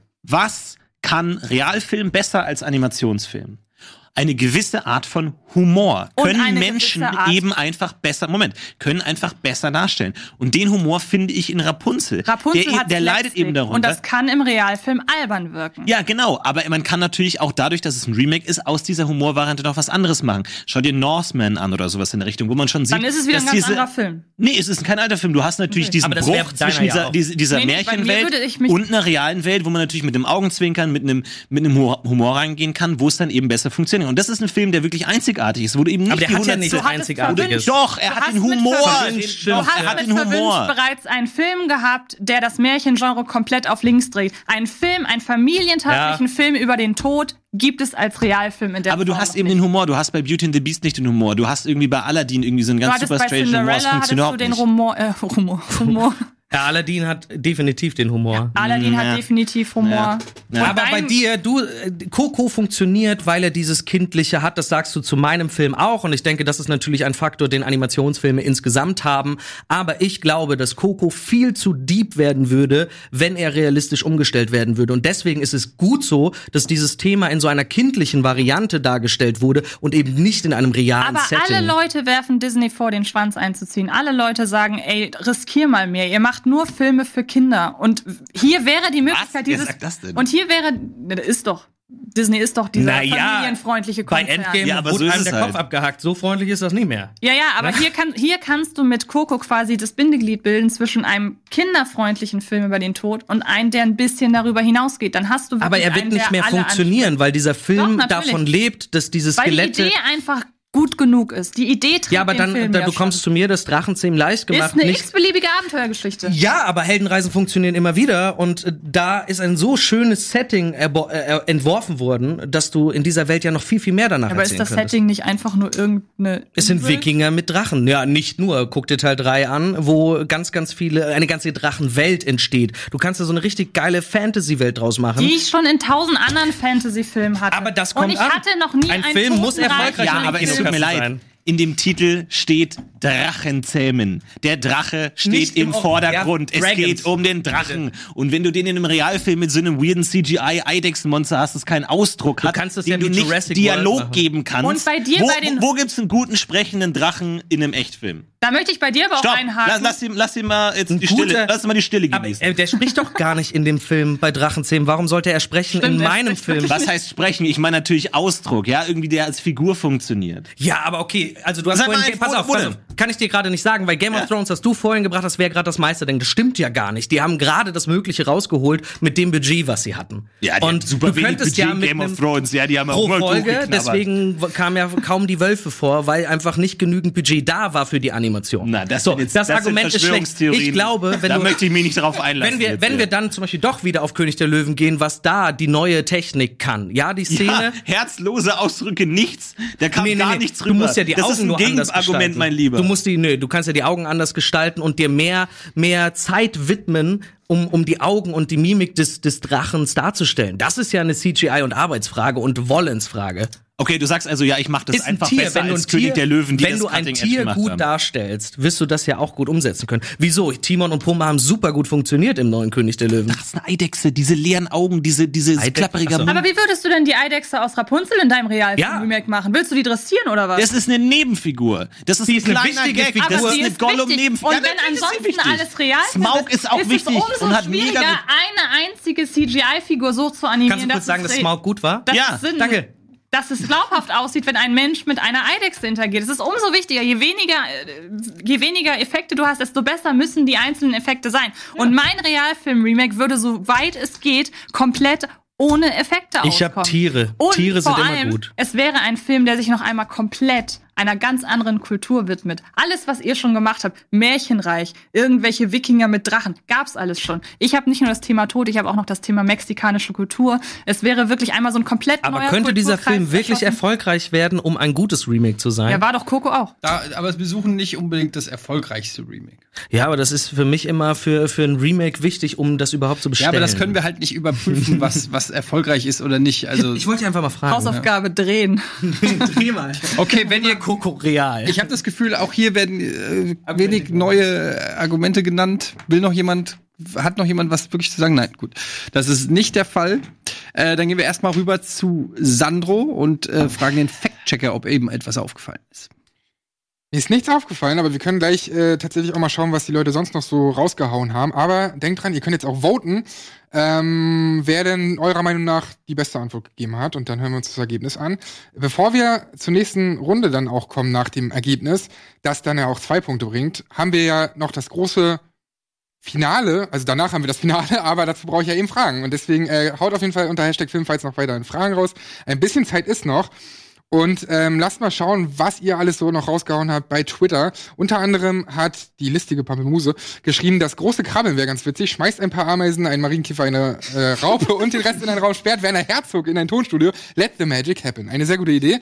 Weiterhin ähm, Bojack Horseman. Gibt's ja, schon Californication. wäre Also derbe abgefahren. Florentin hat gerade gesagt, äh, gibt schon Californication, also Bojack Horseman ist ja ähnlich wie Californication. Ähm, dann wurden die letzten Glühwürmchen, ein sehr trauriger Studio Ghibli-Fan, noch erwähnt. Das wäre ein sehr krasses Drama, aber der ist ja auch schon sehr realistisch. Also ich glaube, man hätte da kaum einen Mehrwert. Und zu guter Letzt noch Your Name, ähm, einer meiner absoluten Lieblings-Anime. Filme, der wird tatsächlich auch verfilmt. Hier sehen wir es. Das ist der äh, Film hier oder das ist ein Screenshot aus dem Film. Und der wird tatsächlich amerikanisiert. Das haben die ähm, die Drehbuchautoren schon bekannt gegeben mit einem Chicago-Jungen und auch einer äh, Amerikanerin, so wie es halt immer bei Remakes ist. Aber jetzt gucken wir uns mal das Ergebnis an, bevor wir zum Finale kommen, wo es dann noch zwei Punkte gibt. Und dann kommen wir zu euren Fragen im großen Finale äh, bei den Speedrunden. Alles klar. Danke, Sandro. Also, das fand ich war eine, eine schwere Runde, denn ihr habt nicht, ihr habt euch so gegenseitig vernichtet, dass ich am Ende keinen Bock auf einem, irgendeinen eurer Filme hatte. das ist eine schwere Frage. Ist eine schwere Frage, denn ähm, natürlich geht es auch ein bisschen darum zu fragen, ähm, du hast die Frage zumindest richtig gestellt, äh, Florentin, was kann denn der Realfilm, was der Animationsfilm nicht kann? Ähm, das ist dann natürlich dann schwer zu verargumentieren, wenn die Animation so schwierig in die Realität umzusetzen sind, dass man dann doch wieder auf Animation angewiesen ist. Das war so ein bisschen auch der Kritikpunkt an, an deinem äh, Pitch. Okay, aber die Das- Beauty and the Beast, wie viel CGI steckt da drin? Ja, ja, Moment. Ähm, ich bin noch nicht ganz fertig. Ähm, aber es ist natürlich schon so, dass in dem Moment, entweder du hast keine CGI-Drachen oder du hast CGI-Drachen, dann bist du aber auch wieder fast beim Animationsfilm, gerade wenn der Film von Drachen handelt. Insofern hast du es dir selber mit der, mit der Auswahl auch ein bisschen schwerer gemacht, hast aber trotzdem natürlich auch äh, Vorteile genannt, nämlich äh, die klassische Heldenreise. Das ist, das ist einfach ein Stoff, den man gerne äh, sich im, im, im Kino anguckt, auch wenn er jetzt nicht unbedingt was ganz Neues ist, aber das ist etwas, was auf jeden Fall, was man, wenn man so drüber nachdenken könnte, mit echten Schauspielern und so, könnte man, hatte ich schon das ein konkretes Bild zu dem Film im Kopf. Dann, äh, Florentin, du hast gesagt, ähm, Rapunzel und Du hast erstaunlich wenig Argumente gebracht, außer Comedy. Ich habe sogar einmal ganz groß hier geschrieben, du hast den Humor! Das war für dich der Faktor, nur das, was ich nicht ganz verstanden habe. Ähm, aber Rapunzel ist doch schon saulustig. Was kann denn das, was kann denn der echte Film, no, der ist dann noch lustiger oder? Naja, das ist ja die- das Problem, wenn du sagst Remake, dann muss man immer so diese, diese Grenze zwischen finden, den Kern des Films bewahren, aber was kann besser sein? Aber ich glaube, da kann wirklich nichts besser sein. Ich glaube, du kannst einen Film nicht unbedingt besser machen, dadurch, dass er real ist. Ja, aber das war ja Und die deswegen Frage. kannst du das zumindest am leichtesten übertragen. Ja, Der Humor aber- lässt sich, aber also ich die will jetzt nicht argumentieren, weil du hast ja eine. Ja, aber Florentin, die Frage Aber war ja, welcher Film ich sollte, äh, da- also man, dann hätte man sich ja einen, schwä einen schwachen Film nehmen können. Du hast es ja sogar selber in deiner Eingangsfrage gestellt. Man, dann sollte man sich vielleicht einen schwachen Film nehmen, der das dann in echt besser macht. Aber ich kann mich, ich stelle mir es gerade sehr schwer vor, Rapunzel in echt noch lustiger. Zumal die Kritikpunkte, die bei den Drachen zählen, auf dein Pferd auch. Das Pferd ist auch ein Hauptcharakter. Was den 90% des Humors trägt das Pferd. Also Hast du den Film, hast du den Film geguckt? also insofern, da, da, da, aber auch bei Antje habe ich auch Lücken in der Argumentation gesehen. Ich finde, das wurde auch ganz gut torpedi torpediert. Äh, mit Guillermo del Toro ähm, und ein Film über Tote sehe ich jetzt auch nicht gerade Massen von Kindern reinströmen. Also tue ich mich schwer. Der steht sicherlich für viel, aber jetzt nicht für erstklassige Kinderunterhaltung. Also wenn jetzt mir einer irgendwie pitcht, ja, da geht's um Tote und von mir ist auch um Mexikaner oder ums mexikanische Leben, geh da mit deinem Kind rein, das ist von Guillermo del Toro, sag ich, ja, okay, wenn er 20 ist. Also ähm, das ist jetzt, äh, du hast eine kreative Idee gehabt mit Coco, das, das gebe ich dir, das gibt's in der Form nicht. Ähm, du hast dir selber schwer gemacht mit Guillermo del Toro, finde ich. Weil Da- das da- der da- einzige in meinem Kopf war, der das weil, irgendwie nein, ja, der, der könnte das gut machen, nur damit wäre die Essenz, nämlich, dass das ein, dass es ein Film für Kinder ist über den Tod, hast du dir damit selber zunichte gemacht. Im Prinzip habt ihr, wart ihr alle drei schwach, am wenigsten schwach, muss ich sagen, fand ich Ren, deshalb kriegt er den Punkt. Deswegen. Yes. Ähm, wir gucken uns das Ergebnis an, ja. Was der Vote sagt, also das Ergebnis vom Vote. Ha, Da hat Antje gewonnen. ja. Jetzt warten alle darauf, dass in den nächsten Wochen bekannt gegeben wird, dass Guillermo del Toro Coco remaked wahrscheinlich. Gruselfilm, ey. Ja, okay. Ich hätte Angst davor. ähm, Dann, was Stimmt, du machen wir magst die jetzt? ja wirklich nicht. Hm? Du magst ja wirklich nicht. Horrorfilm. Pitch. Nee. Jetzt gibt es zwei Punkte. Es ist sehr interessant, weil jeder von euch hat einen Punkt. Das heißt, wir haben auf jeden Fall auch noch dann ein, ein Stechen. Ähm, ein Abstechen, nein. Ähm, insofern fragen wir äh, jetzt nach dem Pitch. Florentin ist dran. Wieder? Eins, zwei, drei, vier. Ja. Ein, eins, zwei, drei. ähm, und kommen jetzt zur Runde vier. Und der Pitch. Und ich sage es ganz ehrlich. Ich bin mir nicht sicher, ob wir diese Frage schon mal in irgendeiner Filmfights-Folge hatten. Ich habe mir die so ausgedacht und vorhin habe ich so drüber nachgedacht, was hätte ich eigentlich genommen. Und wenn ich so drüber nachgedacht habe, was ich genommen hätte, habe ich mir überlegt, Moment, das hast du doch schon mal gepitcht und hast damit, glaube ich, sogar verloren. Ich weiß es nicht mehr. Egal. Trotzdem lautet die Frage. Und bitte sagt mir, ähm, ob wir das schon mal in irgendeiner Form hatten. Ich konnte es auf die Stelle nicht rausfinden. Pitche zurück in die Zukunft 4. Florentin, bitte. Ja, also. Ähm, eine Menge ist passiert in 1, 2, 3, wie wir alle wissen. Und ähm, wir sehen am Ende vom dritten Teil, sehen wir ganz kurz äh, Doc Browns Kinder. Doc Brown hat zwei Kinder. Und da es ja so ein bisschen schwierig ist, in einem vierten Teil so ein bisschen mit dem Originalcast zu arbeiten, geht es in diesem äh, vierten Teil hauptsächlich um die Kinder von Doc Brown. Sie heißen Jules und Verne. Und ähm, das ist tatsächlich so. Und wir beginnen die, äh, den Film damit, dass irgendwie der alte äh, Doktor fährt die beiden noch zur Schule, irgendwie erzählt von seinen Abenteuern und wir sehen die beiden Kinder im Geschichtsunterricht und wir sehen äh, die Lehrerin, die über die Geschichte erzählt und wir bemerken, dass in dem Geschichtsunterricht immer wieder Gestalten vorkommen, die so ähnlich aussehen und so ähnlich klingen wie Doc Brown. Da erzählen sie von irgendeinem äh, Räubritter, der irgendwie die Krone gestürzt hat oder einem Indianerhäuptling, der irgendwie die Kolonialisten vertrieben hat und natürlich die beiden Kinder schauen sich immer wieder lächelnd zu und wir merken, okay, Doc Brown hat einfach die gesamte Geschichte ähm, verändert und zum Besseren gewandt und ähm, die beiden sind natürlich mächtig stolz auf ihren Opa, kommen nach Hause und wollen erzählen, Opa, Opa, wir haben heute wieder gelernt, dass er ist tot. Doc Brown ist gestorben leider verstorben. Und wir sehen die Beerdigung. Und natürlich sind alle zutiefst getrauert. Diese legendäre Figur ist leider gestorben unter sehr mysteriösen Umständen. Man weiß nicht genau warum. Und plötzlich tritt jemand auf, der heißt, Moment, ich wurde doch in seinem Testament verewigt. Es ist natürlich Biff, der die gesamten Habseligkeiten von Doc Brown sich unter den Nagel reißt und die beiden Kinder denken sich, das kann doch nicht wirklich in seinem Interesse gewesen sein. Seine ganzen Habseligkeiten, was ist da passiert? Und deswegen beschließen sie, bei Biff einzubrechen. Was hat er ihnen denn vermacht? Und sie finden eine geheime Notiz, einen geheimen Brief an die Kinder gerichtet. Und zwar, wie ihnen beschrieben wird, wie sie eine Zeitmaschine bauen können, um sollte er eines Tages mal sterben, ihn von den Toten zurückholen zu können.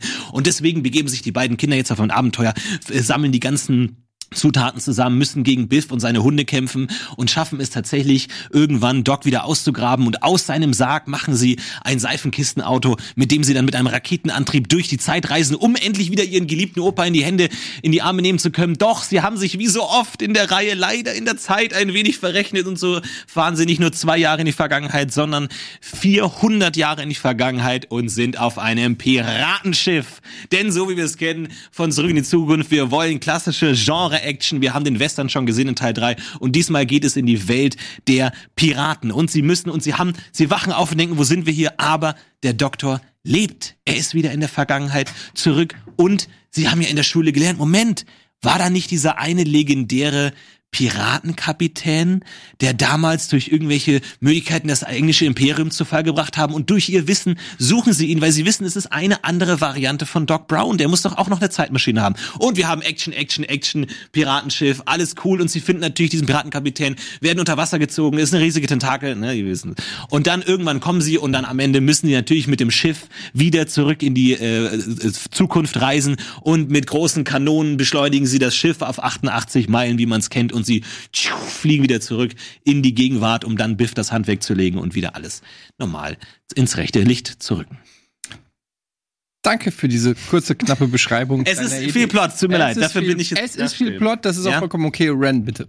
Also, wenn wir an Zurück in die Zukunft denken, dann denken wir natürlich an drei Filme, die sehr, sehr viele Parallelen aufweisen. Es gibt meistens eine Barszene, ähm, Marty McFly wird von seiner Mutter geweckt, es gibt immer wieder die so eine Art Skateboard-Szene und genau da möchte ich eigentlich mit Teil 4 ansetzen. Denn wenn man Teil 4 sehen möchte, dann will man wahrscheinlich auch wieder Dinge erkennen, die man von früher kennt.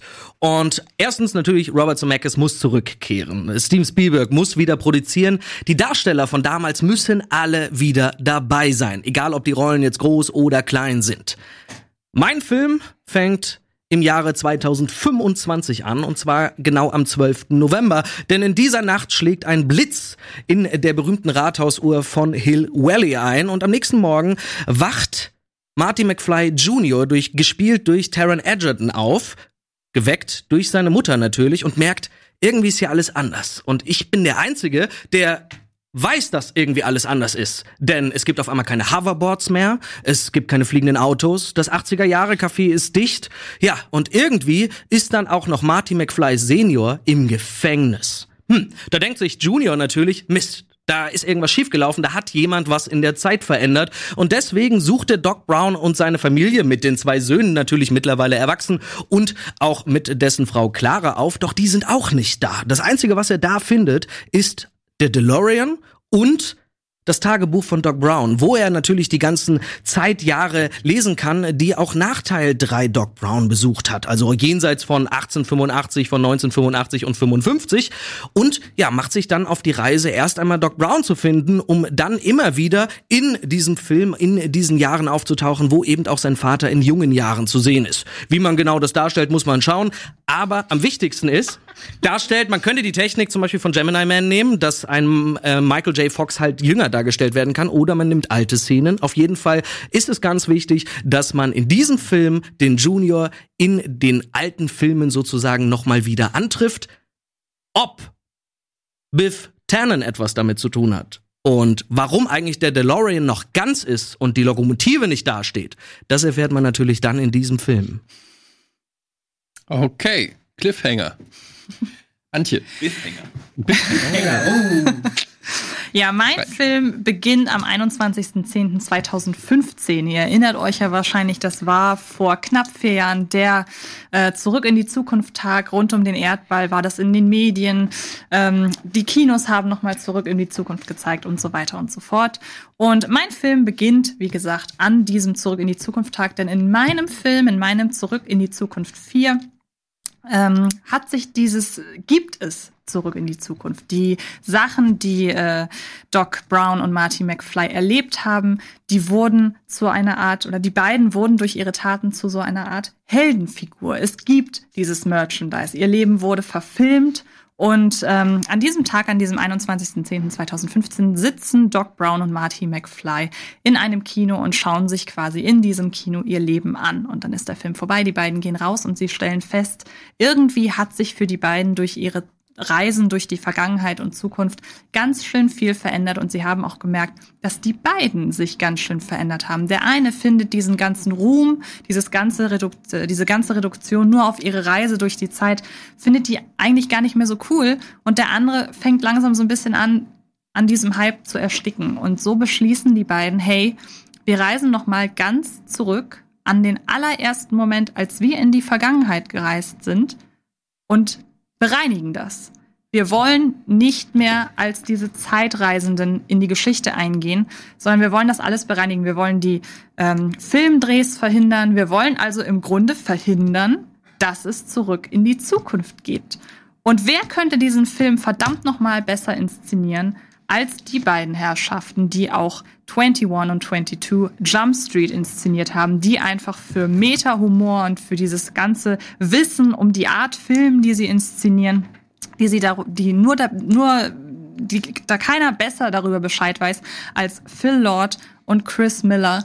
Und ähm, die Dreharbeiten würden natürlich, das hat Ren bei sich auch gerade schon gesagt, würden natürlich hauptsächlich mit den Schauspielern von heute erfolgen, aber dadurch, dass sie ja eben in die Vergangenheit reisen und ähm, dann auch quasi wieder auf ihre jüngeren Ichs treffen, arbeitet man da unter anderem mit Originalmaterial von damals. Wir haben Verjüngungstechnik, erzähle ich gleich alles nochmal, aber das ist jetzt erstmal mein Pitch.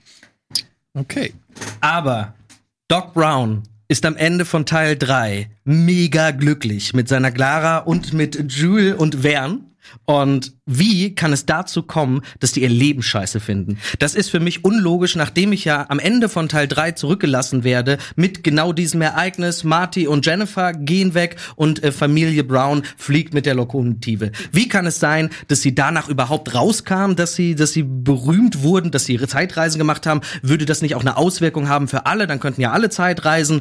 Und warum, wie gesagt, sollte Doc Brown sein Leben, wo er endlich in Teil 3 glücklich war, so bereuen. Das habe ich ja gar nicht gesagt. Ich habe gesagt, dass die beiden ganz unterschiedlich mit diesem Erfolg oder mit diesem Hype als Zeitreisende umgehen. Und wir wissen alle heutzutage, dass ein Hype in der Öffentlichkeit durch irgendetwas einen sehr, sehr schnell kaputt machen kann. Meinetwegen kann der eine sich total darüber freuen, kann aber auch meinetwegen ähm, genau deshalb langsam ja, die, die Bodenhaftung verlieren, während der andere sagt, hey, ich möchte eigentlich mein Leben in der ja in der Ruhe haben, aber irgendwie ist deren Leben nun mal öffentlich geworden. Würde aber nicht zu Doc Brown passen, der dann sagt, ich verändere jetzt doch noch mal die Vergangenheit, nur weil es mir jetzt nicht passt. Der ist, der wollte ja immer nur in die Zeit einschreiten, wenn etwas Schlimmes passiert, wodurch alles katastrophal endet, wie dass er im Knast landet oder Martys Junior im Knast landet. Nur dann wollte Doc Brown wirklich die Zeit verändern. Genau, und in diesem Fall ist es nun mal die Freundschaft, die auf der Kippe steht, die er unbedingt Die beschützen beiden möchte. sind ja mittlerweile ich, sehr alt. Ja und? Und, und, und, und man du, muss dazu sagen, Michael Leute J. Fox, wie soll Michael mehr? J. Fox eigentlich noch diese ganzen äh, Film durchstehen? Also es geht ja nicht äh, darum, dass er jetzt äh, die ganze, dass er im Gegen, genau, ihr wollt den beiden irgendwelche komischen Abenteuer auferlegen. Nein, nein, nein, bei mir Und ist es der Junior. mir Nein, geht es bei meine, mir ist es der Junior. Meine, Hier ist Michael, ist, ist Ma- Marty als Figur komplett raus. okay, meine Stimmt, Geschichte du hast die ist Söhne, nämlich Ja, bei mir gibt's keine Marty. Ja, stimmt. Und meine Geschichte konzentriert sich ja eigentlich auf diesen emotionalen Konflikt. Ihr erzählt, und das hebt meine Geschichte. Aber dann würde der Spaß wahrscheinlich fehlen, den, den die ersten drei Teile hatten. nee, und nee, davon wir haben ja, lebt dieser Film. Nee, nee, wir haben, ich, ich pitche euch mal eine Szene, genau damit ihr wisst, ne? Weil du Damit weißt, ihr wie das Format funktioniert. Genau. Denn stellt euch mal vor, oder wir sehen, wir sind an einem Set, wir sind am Filmset von Zurück in die Zukunft 1. Äh, Doc Brown und Marty McFly sind gerade in ihrer jetzigen Form zurückgereist an das Filmset von ähm, Zurück in die Zukunft 1. Dort sehen wir den jungen Marty McFly, gespielt von ähm, dem Schauspieler in einer verjüngerten Fassung. Wir, wir sehen ihn, wie er am Filmset steht und das Drehbuch liest. Dann kommt Also Robert- ist das so eine. ist das dann so eine Michael J. Fox oder Marty McFly? Ja, Michael J. Aber Fox das ist für mich keine Aber vernünftige kann- Fortsetzung. Ich war ja noch irgendwie wäre ganz ganz kurz, aber es kann doch nicht gleichzeitig Marty McFly und Michael J. Fox geben. Natürlich. Wir, Also du musst dich doch für in eins dem, entscheiden. Nee, nee, nee, nee. In dem Film, in meinem Film gibt es ja die Zurück in die Zukunft Filme. Und jetzt Ja, aber werden die dann wir, von anderen Schauspielern gespielt oder von? Nein, wir haben gleich mehrere auf einmal. aber es kann nicht, sorry, es kann nicht Marty McFly und Michael J. Fox gleichzeitig geben. Doch, kann es schon. Nee, das geht nicht. Das verstehe ich jetzt aber auch. Das geht nicht. Es kann nicht gleichzeitig Luke Skywalker und Mark Hamill geben. Du musst dich für eins entscheiden. Dann Beides würden geht sie außerhalb des Filmes leben, Beides sozusagen. nicht Ähnlich wie bei Last Action Hero Und oder was? ganz, ganz So ehrlich. Antje, ich finde, man muss bei solchen ähm, äh, weiteren Teilen auch den Mut haben, der Serie treu zu bleiben. Aber das bleibt es aber ist immer, auch nicht. Ganz kurz. Es ist immer so ein bisschen, man Ich sagt immer, ah, ganz kurz, ganz kurz, fertig. ganz kurz. Man muss immer so ein bisschen gucken, man hat dann immer so wahnsinnig selbstreferenziell. Das ist nicht die Serie. Ich finde, der große Mut ist eigentlich eine Serie in ihrem Kern einfach mal fortzuführen. Immer dieses Selbstreferenziell, dieser Fanservice bei Solo. Aha, warum heißt das Solo?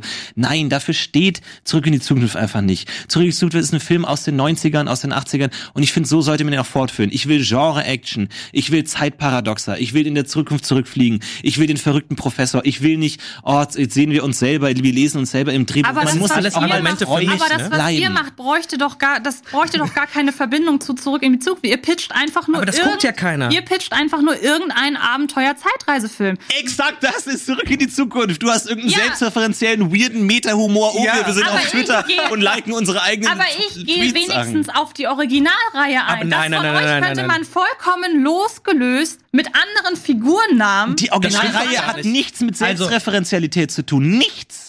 Was jetzt? Gar nichts. In der originalen doch Reihe. gesagt, doch, in deinem Film geht's doch die ganze Aber Zeit um im- Selbstreferenz. Ja, ja, jetzt in meinem Eben, also bleibst du der Serie nicht treu. Doch, weil ich ja im Universum bleibe. Ihr führt Aber das das, ist ja mit nicht treu. irgendwelchen... Sorry, Andi, Aber guck mal, es tut mir wirklich leid, das- aber das ergibt hin und vorne keinen Sinn. Ihr führt Ja. das irgendwie mit irgendwelchen Nachfahren und so weiter Hey, vor. aber die gibt es Ja, ja. Die Ja, natürlich gibt es die. Das kann, natürlich gibt es die, aber dann frage ich mich Was so- würde ein Fan, guck mal, wenn du zurück in die Zukunft, selbst Robert Zemeckis möchte keinen vierten Teil. Aber was würden Fans wirklich wollen? Sie wollen, wie bei den ersten drei Teilen, eine, eine wiederkehrende Geschichte, die, wo man so Parallelen sieht, aber auch was Neues. Ja. Deswegen habe ich mich zum Beispiel für Junior entschieden, der zwar damals durch Michael J. Fox dargestellt wurde, aber nun seine eigenen Abenteuer erlebt und die Originalstars eher Nebencharaktere in seiner Story sind, um dann eventuell noch andere Geschichten zu erzählen. Ich meine, Leute, Ren, kannst du noch mal ganz kurz erzählen, was denn genau passiert? Du hast gesagt, äh, Marty McFly Jr. Ähm, geht zum Haus vom Doc, findet dort den DeLorean und ein Tagebuch. Ein Tagebuch. In diesem Tagebuch hat ähm, der gute Doc alles aufgeschrieben, was er je gemacht hat. Und nach Teil 3 hat er ja auch Abenteuer erlebt mit seiner Familie.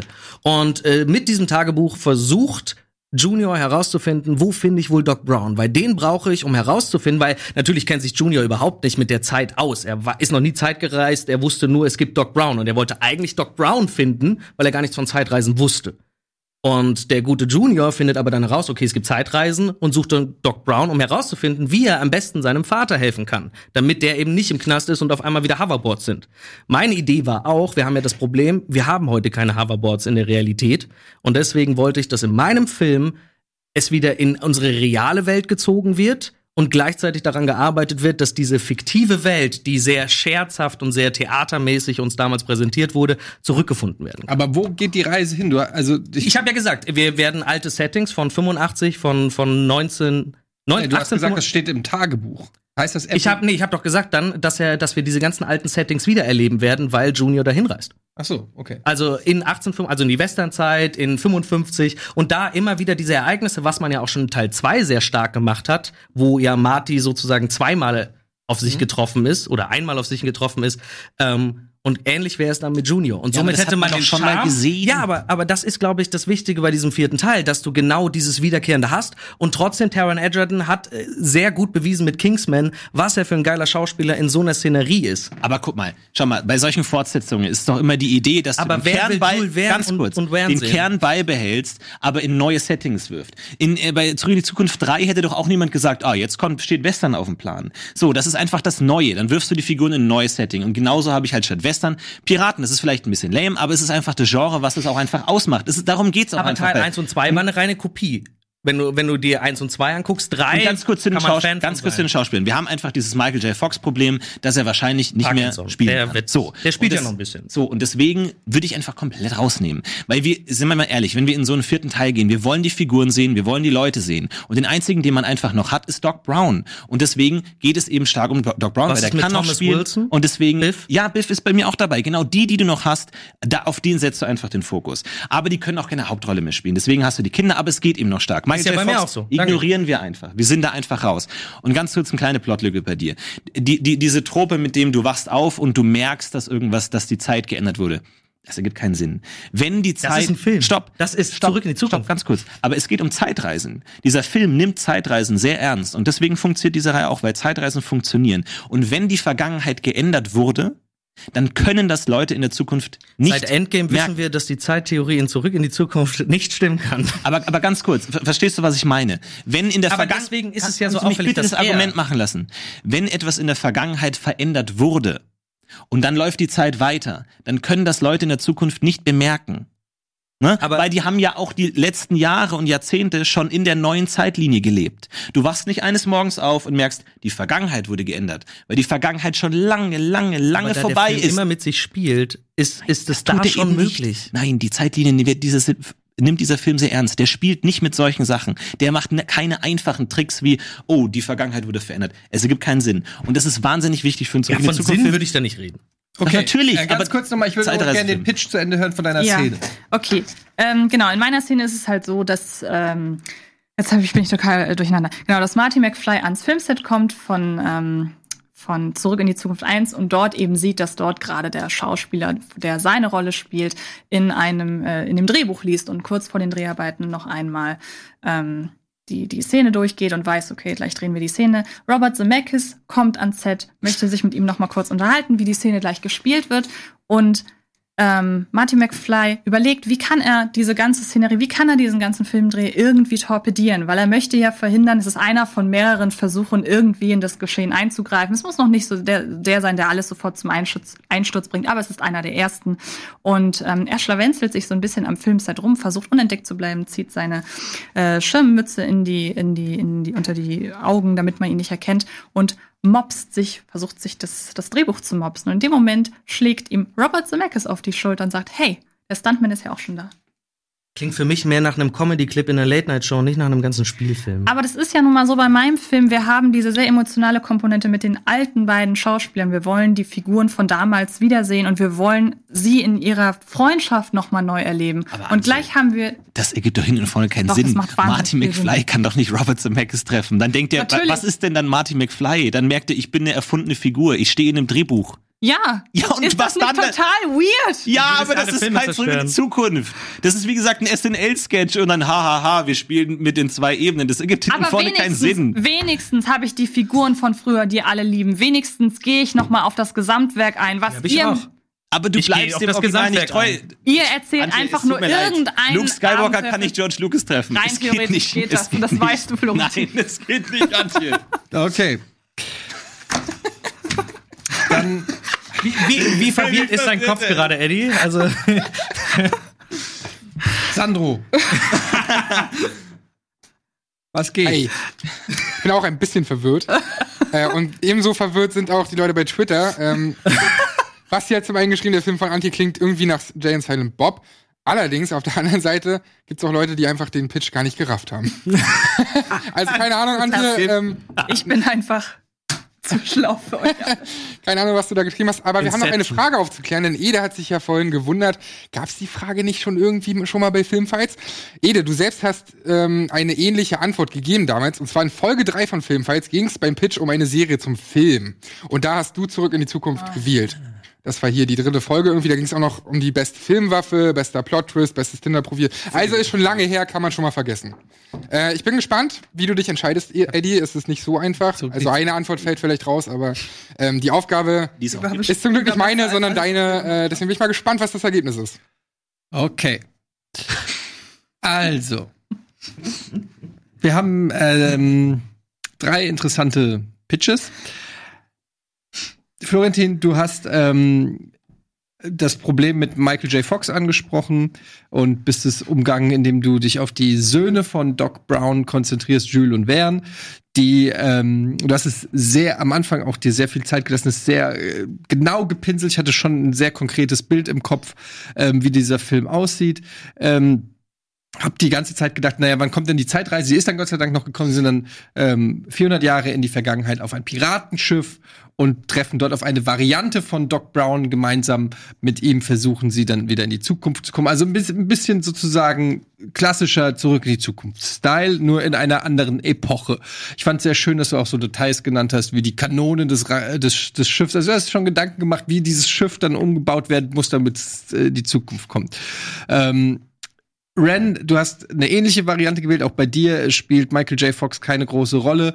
Ähm, auch du bist der Serie in dem Sinne treu geblieben, dass du sagst, okay, Marty scheint schon wieder kurz vor dem Knast zu stehen und sein Sohn muss ihn retten, so ein bisschen umgekehrt wie äh, in Teil 2, wo Marty seinen Sohn sozusagen vom Knast retten muss. Das fand ich eigentlich ganz nett. Du hast auch schon einen Schauspieler genannt, Taron Eg- Egerton, ähm, den du dir dort vorstellen kannst. Der findet ähm, den DeLorean und das Tagebuch findet aber Doc Brown nicht und muss dann aber auch noch mal an Locations ähm, zurück, die man auch schon kennt aus den anderen drei Teilen. Also so eher im Stile von Teil 2.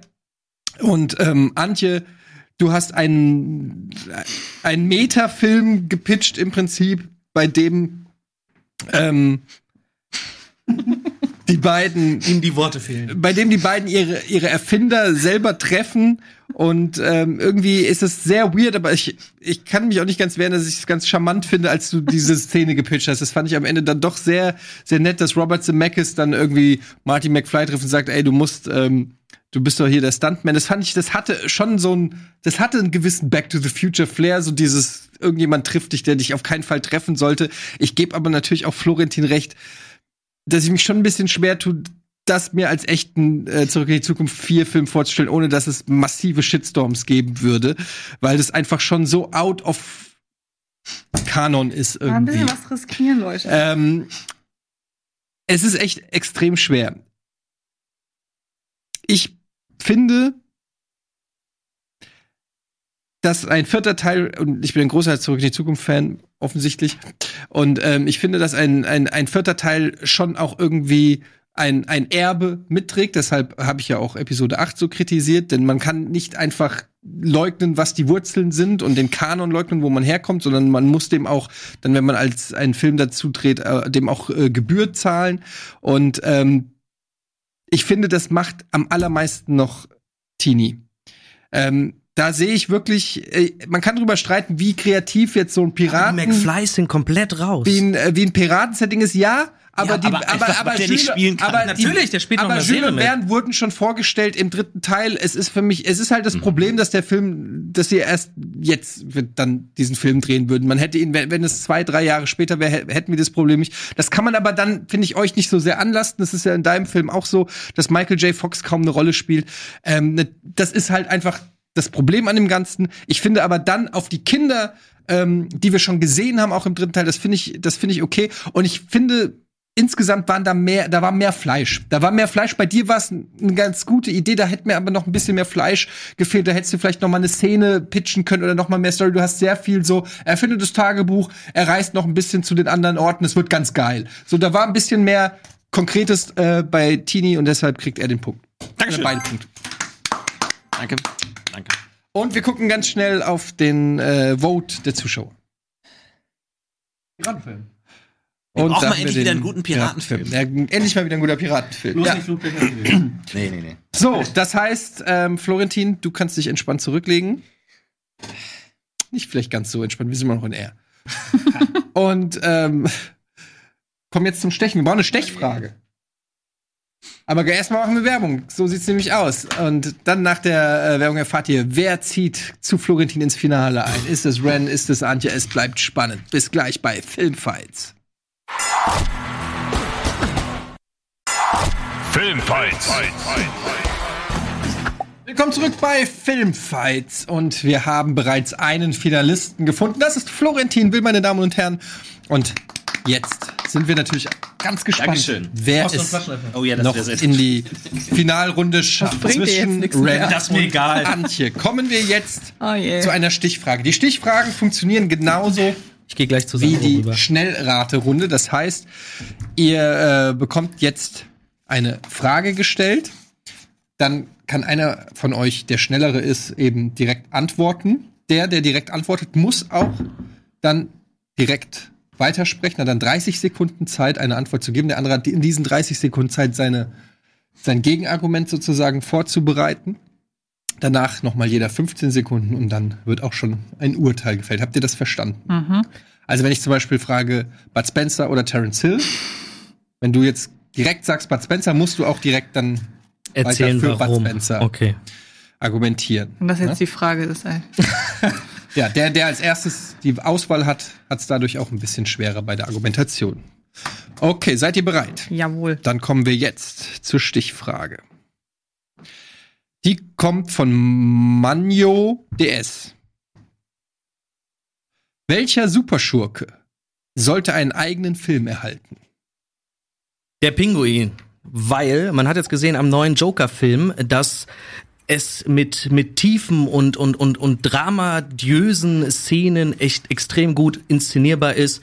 Ja, auch Superschurken mal von ganz, ganz anderen Seiten zu zeigen. Und der Pinguin ist für mich nach dem äh, Joker irgendwie die am wenigsten, ja, die, die Person, wo wir am wenigsten bisher drüber erfahren haben, wo wir, wo, wo viel noch, viel Drama auch in seiner Familiengeschichte steckt und deswegen glaube ich, dass der Pinguin der bessere wäre nach dem Joker. Ich wähle als äh, Superschurken Professor Moriarty als ewigen Widersacher von Sherlock Holmes, denn wir haben noch nie einen alleinstehenden Film über Professor Moriarty gehabt. Dabei wäre es eigentlich wahnsinnig spannend zu sehen, was wir für eine Antithese bekommen zu den intelligenten, intellektuellen, ähm, gedankengesteuerten Detektivgeschichten aus der Sicht von Sherlock Holmes. Denn wir wissen zwar immer nur, dass Professor Moriarty exakt entgegengesetzt denkt wie Sherlock Holmes, aber wir wissen eigentlich letzten Endes nie so genau, wie das eigentlich ist. Aber würde Professor Moriarty, der sagt ja selber, er sucht schon ewig jemanden, der ihm ebenbürtig ist, und das ist Sherlock, ohne Sherlock wirklich funktionieren. Also beim Joker hat man auch immer gesagt, klar, Batman und Joker alleine geht nicht, aber ich glaube, bei Moriarty ist es noch viel spezieller. Aber bei Professor Moriarty ist es so, er ist deshalb der beste Superschurke, weil wir von ihm bisher am wenigsten wissen. Klar, wir können bisher nur das aus dem schließen, was wir von Sherlock wissen. Aber einfach um diese ganze Gedankenwelt mal zu ergründen, braucht es tatsächlich einen Einzelfilm. Und da muss man tatsächlich sagen, den gab es noch nicht. Okay. Ähm, ich gehe hier nach den Argumenten. Antje, du hast fünfmal hintereinander gesagt, weil wir noch nicht so viel über ihn wissen. Das ist aber auch ehrlich gesagt ein einziges Argument gewesen, weil die anderen äh, Argumente, den Film gab es noch nicht, das trifft ja auf euch beide zu. Und äh, Ren hat zumindest äh, kurz angekratzt, dass es da zum Beispiel auch das Familiendrama gab ähm, und dass äh, das ein vielschichtiger ähm, Bösewicht ist, der eben da vielleicht dann noch dass man da noch was herausarbeiten kann. Es war bei beiden nicht viel, es war bei Ren ein bisschen mehr. In diesem Sinne bekommt Ren den Punkt. Herzlichen Glückwunsch. Danke, danke. Aber ich wollte doch rüber. Ja, tut mir leid. Oh nein, jetzt. Hi. Alles gut, alles gut. Hi, hi, hi. Tschüss. Können wir über Serien reden? Antje. Kommst du rüber? Ich komm rüber. Ach, schön. Ach, geil. Du, ich bin das erste Mal hier. Ich hab's ins Finale geschafft. Das reicht doch. Ja, Keine Serienfragen. Also bitte, ich ey. habe keine Serienfragen für euch. Das ist traurig. ist okay. Meine Zuschauer sind also nicht dabei. Ich hätte Gargamel genommen, glaube ich. Ein Film über Gargamel? Finden Sie interessant? Ich finde halt wirklich nach cool, dem. Pinguin jetzt nach Joker gesehen zu haben, muss ich sagen, dass der Pinguin echt ein interessanter Charakter ist, ähm, den man in Gotham ja schon versucht hat, so ein bisschen darzustellen. Aber ich glaube, so ein eigener Film über den, das kann schon echt deep werden. Ja, ich bin der Einzige, du der Joker- Joker nicht gesehen Hat hat. Das haben wir jetzt schon ein paar Mal besprochen. Also, heute. er stirbt. Ich habe ich hab hier eine Idee. Ich wollte eigentlich den Gag, äh, ich wollte das selber machen, aber ich hab's nicht gemacht. Aber wenn ihr ein geiles Internet-Meme starten wollt, es gibt beim Joker, kein großer Spoiler, eine Szene, wo er in einen Kühlschrank reingeht. Und wie lustig wäre es, wenn er in der Szene in den Kühlschrank reingeht? Es gibt zwei Möglichkeiten für die Punchline. Entweder man hört die Stimme von Mr. Freeze, der ruft besetzt. Oder er geht in den Kühlschrank rein und Mr. Freeze kommt wieder raus. Beides, glaube ich, mit ein bisschen Photoshop und, und, und After Effects Skills machbar. Ladet es hoch auf 9gag. Geile Ewiger Idee. Fame ist ewig sicher, aber gebt mir Credit dafür. Geile Alles Idee. klar. Ähm, wir kommen jetzt, haben wir, haben wir einen äh, Opener für, für die Speedrate-Runde? Wie läuft das hier ab? War das Yes? Heißt das Ja? Okay. Hier kommen sie. Die Speed-Fragen. Äh, Speedrunde. Seid ihr bereit? Wie läuft das ab? Genauso wie eben. Ach so. Wer die erste Antwort gibt, muss als erstes sprechen. Okay. Und dann 30, 30, 15, 15. Okay. Ich wollte schon immer mal so Quizfragen von so einer Karte haben, wie, wie so ein Showmaster. Dann mach das doch auch. Ja, so ein bisschen touchy. Ne? So, Florentin. Ja. Also, von Mützegetier. Bitte keinen Superhelden. Ihr habt Freunde zu Besuch. Und wollt sie loswerden. Welchen Film macht ihr an? Pippi Langstrumpf. Ähm, weil ich würde hauptsächlich mä- männliche Freunde zu Hause haben und würden diese dann Pippi Langstrumpf sehen, würden sie wahrscheinlich sagen, was will ich mit diesem Film aus den, wann war er, 70er, 80er Jahre? Viel zu langweilig, ich will was mit Action, weil Marvel ist in und nur deswegen würde ich Pippi Langstrumpf reinmachen. Pippi Langstrumpf ist so, das ist so kindlich, es ist eine geile Kindheitserinnerung, aber will man das wirklich mit seinen Jungs schauen? Ich würde sagen nein und deswegen schieb ich den rein und dann gehen die auch, weil die sagen, hey, schalt doch mal um. Ich schalte aber nicht um, weil ich sage, es gibt kein anderes Programm und dann gehen die. Ey, auf gar keinen Fall. Wenn ich meine Freunde loswerden würde, dann würde ich den Hobbit anmachen, weil dieser Film bricht einfach das Herz von mir und allen meinen Freunden, die immer gerne der Herr der Ringe gesehen haben und jetzt dieses Franchise untergehen sieht. Dieser Film ist unerträglich langweilig. Niemand kann ihn anschauen. Man kann einfach sehen, ah, die Figur wird zerstört, ah, die Figur wird zerstört, ah, die Figur wird zerstört. Und ich will nicht, dass die Figur auch noch zerstört wird. Jetzt gehe ich lieber nach Hause. Und äh, zudem ist es einfach noch wirklich so unerträglich langweilig, dass jeder innerhalb kürzester Zeit entweder einschläft oder sagt, Leute, ich pack's jetzt. Und einfach den Schmerz zu ertragen, dass dieses Franchise so zerstört und so vergewaltigt wird, kann niemand ertragen und muss fliehen. Also, ich glaube, dass es immer mindestens ein oder zwei geben wird, je nachdem, wie viele Leute da sind, die bleiben, weil sie den Film eben doch gut finden. Und bei Pippi Langstrumpf würden sie sich erstmal mit mir streiten, willst du das wirklich gucken? Ich würde sagen, nein, ihr guckt das jetzt oder ihr müsst gehen. Also, ich gebe schon die Aufforderung und damit werden sie gehen, weil sie haben keinen Bock auf diesen Film. Also ich glaube, ich kenne meine Freunde besser als du. Erstmal das. Und zweitens, Pipi Langstrumpf ist ein grundsolider Film. Hallo, die Musik ist gut, die Message ist gut, die hebt ein Pferd hoch. Hallo, das ist mega gut. Die hat ein Haus, die kann Das machen, was sie kein will. Und diese komplette Freiheit, sturmfrei und in seinem Haus äh, zu tun lassen kann, was man will, kann in jedem Alter jemand nachfühlen. Das ist so Bullshit hier. Ja, also da muss ich sagen, sie hebt ein Pferd hoch, der Punkt geht an Flucht. Ja, sorry, aber es ist einfach so. Film. Sie hebt ein Pferd Wovon guckst du einen Film? Ja, aber nicht fürs Pferd hochheben. Na, das Dafür ist, bleiben also, meine Gäste nicht. das, sind ist, das ist schon ein Argument, das man gelten lassen muss. Pippi Langstrumpf hebt ein Pferd hoch. Wenn ich das nicht gehört hätte, Ren. Aber da muss man einfach schon auch ganz klar Farbe bekennen. Wir kommen zur nächsten Frage. von Ishtar Denaris. Wie sollten Filme gekauft werden? Auf einem Datenträger oder digital?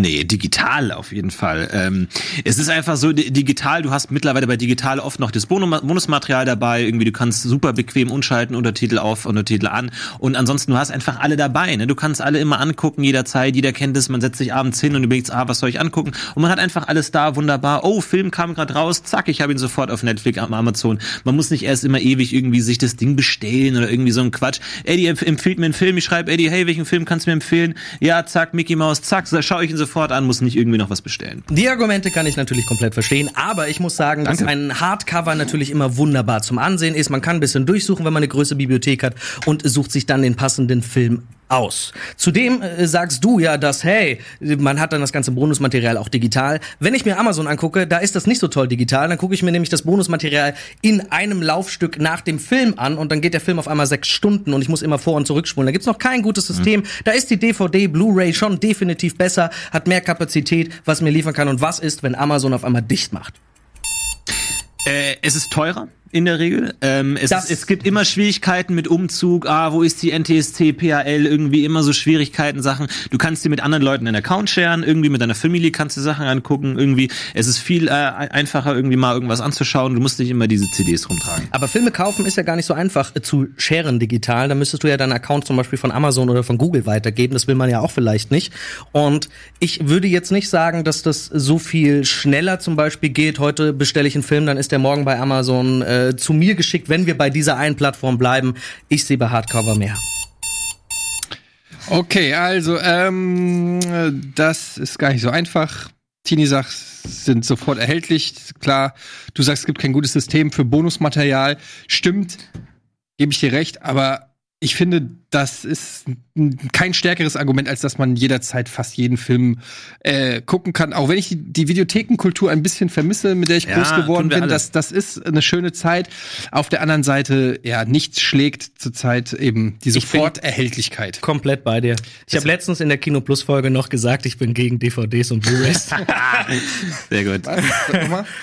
Das- Äh, Der Punkt geht an Tini. Ach so, ja, wir schalten mal kurz zu Antje und Sandro. Was ist denn da?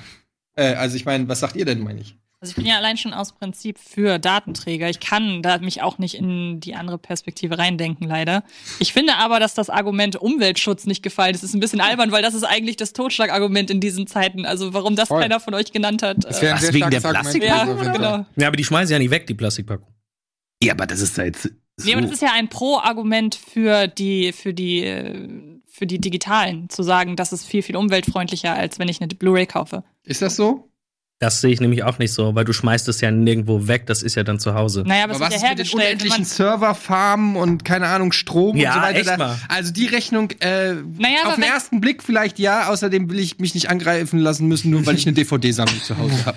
So, ähm, Fünf na, Fragen gibt's, ne? Wenn ich die nächste falsche äh, nicht kriege, dann ist vorbei. Oh ja, stimmt. Es steht Allerdings. 2 äh, 2-0 äh, im Finale für Okay. Florentin. Das heißt Matchball.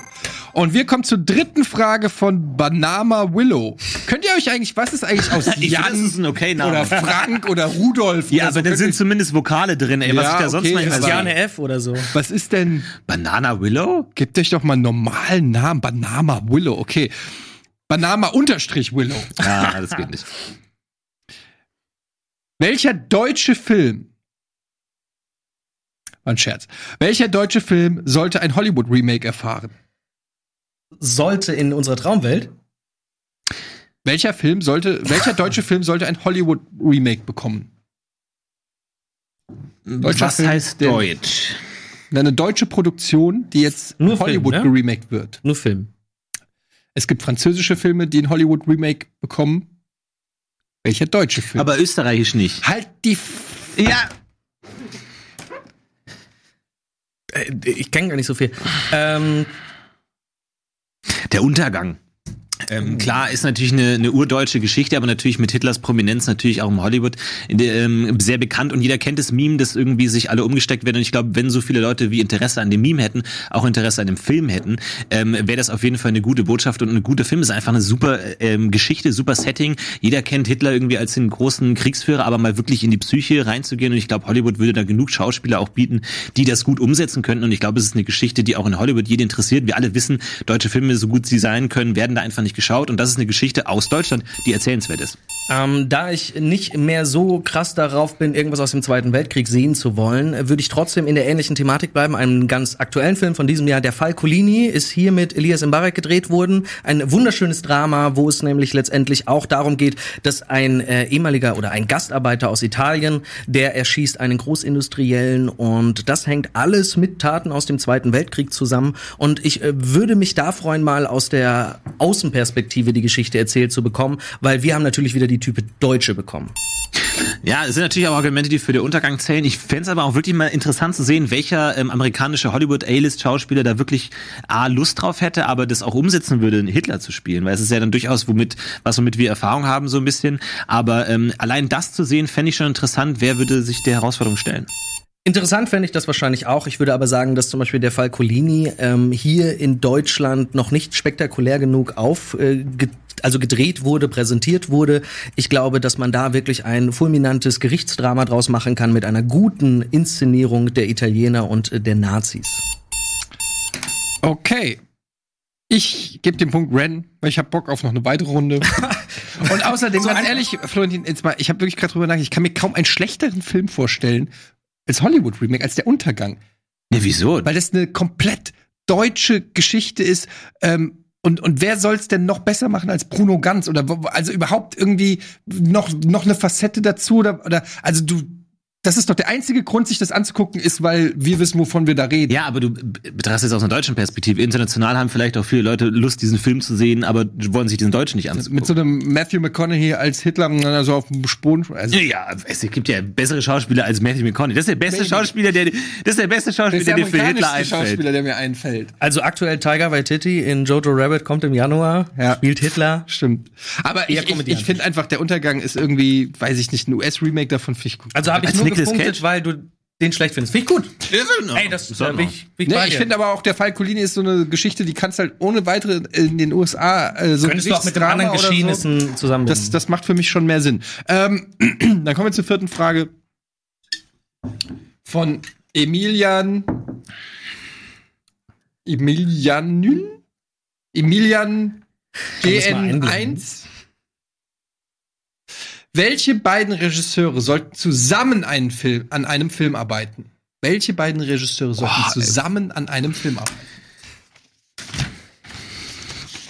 Äh, David Fincher und äh, Steven Soderbergh. David Fincher natürlich äh, ein sehr technisch äh, fixierter Regisseur, der immer sehr irgendwie auch auf ähm, gute Integration von CGI und Kameraführung eingeht und da wirklich technisch wirklich eine gute Atmosphäre schaffen kann. Steven Soderbergh kann super gut mit den Schauspielern umgehen, ja, der auch immer irgendwie immer ähm, spontan ist und da immer sehr gute Sachen aus den Leuten rausholt. Und ich glaube, es ist einfach eine fantastische Kombination, die beiden mal zusammen sehen, das Best of both worlds. Ich glaube, es sind auch beide, die sehr gut im Team arbeiten können. Wir haben schon gesehen, sie haben schon mit starken Persönlichkeiten beide zusammengearbeitet, sowohl was Schauspieler als auch zum Beispiel Drehbuchautoren angeht. Ich glaube, das würde zumindest funktionieren, weil sie Egos haben, die nicht ganz so groß sind. Martin Scorsese müsste mal lernen, wie auch Blockbuster-Filme aussehen können und deswegen würde ich ihn mal mit Michael Bay zusammenpacken und einen Gangsterfilm im Martin Scorsese-Style oder ein anderes Drama mit aber immer wieder diesen Action-Elementen, die uns Michael Bay immer wieder präsentiert, auch wenn es sehr eintönig ist, könnte das eine sehr interessante Mischung werden. Diese, diese schöne Geschichtenerzählung, die uns Scorsese immer bringt mit Michael Bay. Michael Bay kann keine guten Geschichten erzählen, aber Action.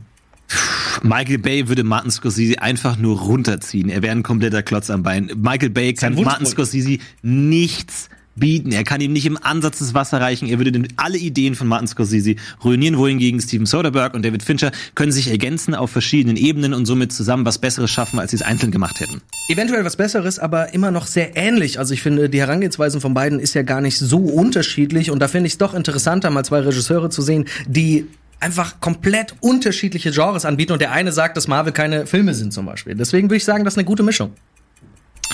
Okay. Der Punkt geht an Red. Coole Idee. Gefällt mir, weil ich auch Interesse hätte an sowas komplett Gegenteiligen, um zu gucken, was daraus Neues entsteht. Soderbergh und Fincher, das ist, äh, naja, come on. Und außerdem Glaubst du allen Ernstes, dass ich nicht direkt Martin? Du Scorsese auch rein, eine du- Sekunde Du sich kommst mit da raus mit Michael Depression, das kann ich jetzt schon sagen. Du, du kommst Steven nicht- Soderbergh hat auch die Oceans-Reihe gemacht. Hallo? Soderbergh, ja, okay, der hat, stimmt.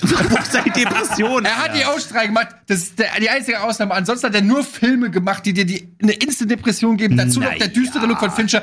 Ich bleib bei Michael Bay. Danke. Yes. Eigentlich wollen wir nur die Sendung länger ziehen. So. Nein, das, das würde ich sofort, also, wenn, come on, wenn jeder, wenn es morgen hieß, Scorsese und Bay machen einen Film zusammen, das würde jeder gucken. Für jeder. Netflix. Frage Nummer fünf 2-2. von Lustig 78. Wollen wir mal sehen. Ist das so eine alte E-Mail-Adresse gewesen, die irgendwie von. Ich bin lustig und ich bin von 1978. Das trifft auf mich auch beides zu, fällt mir gerade ein. Welcher Film war der unverdienteste Oscar-Gewinner? Coco. Ähm, Coco, also geht es um einen speziellen Oscar. Coco hat ja den besten Oscar für die, ach, den besten Sa äh, Song äh, bekommen.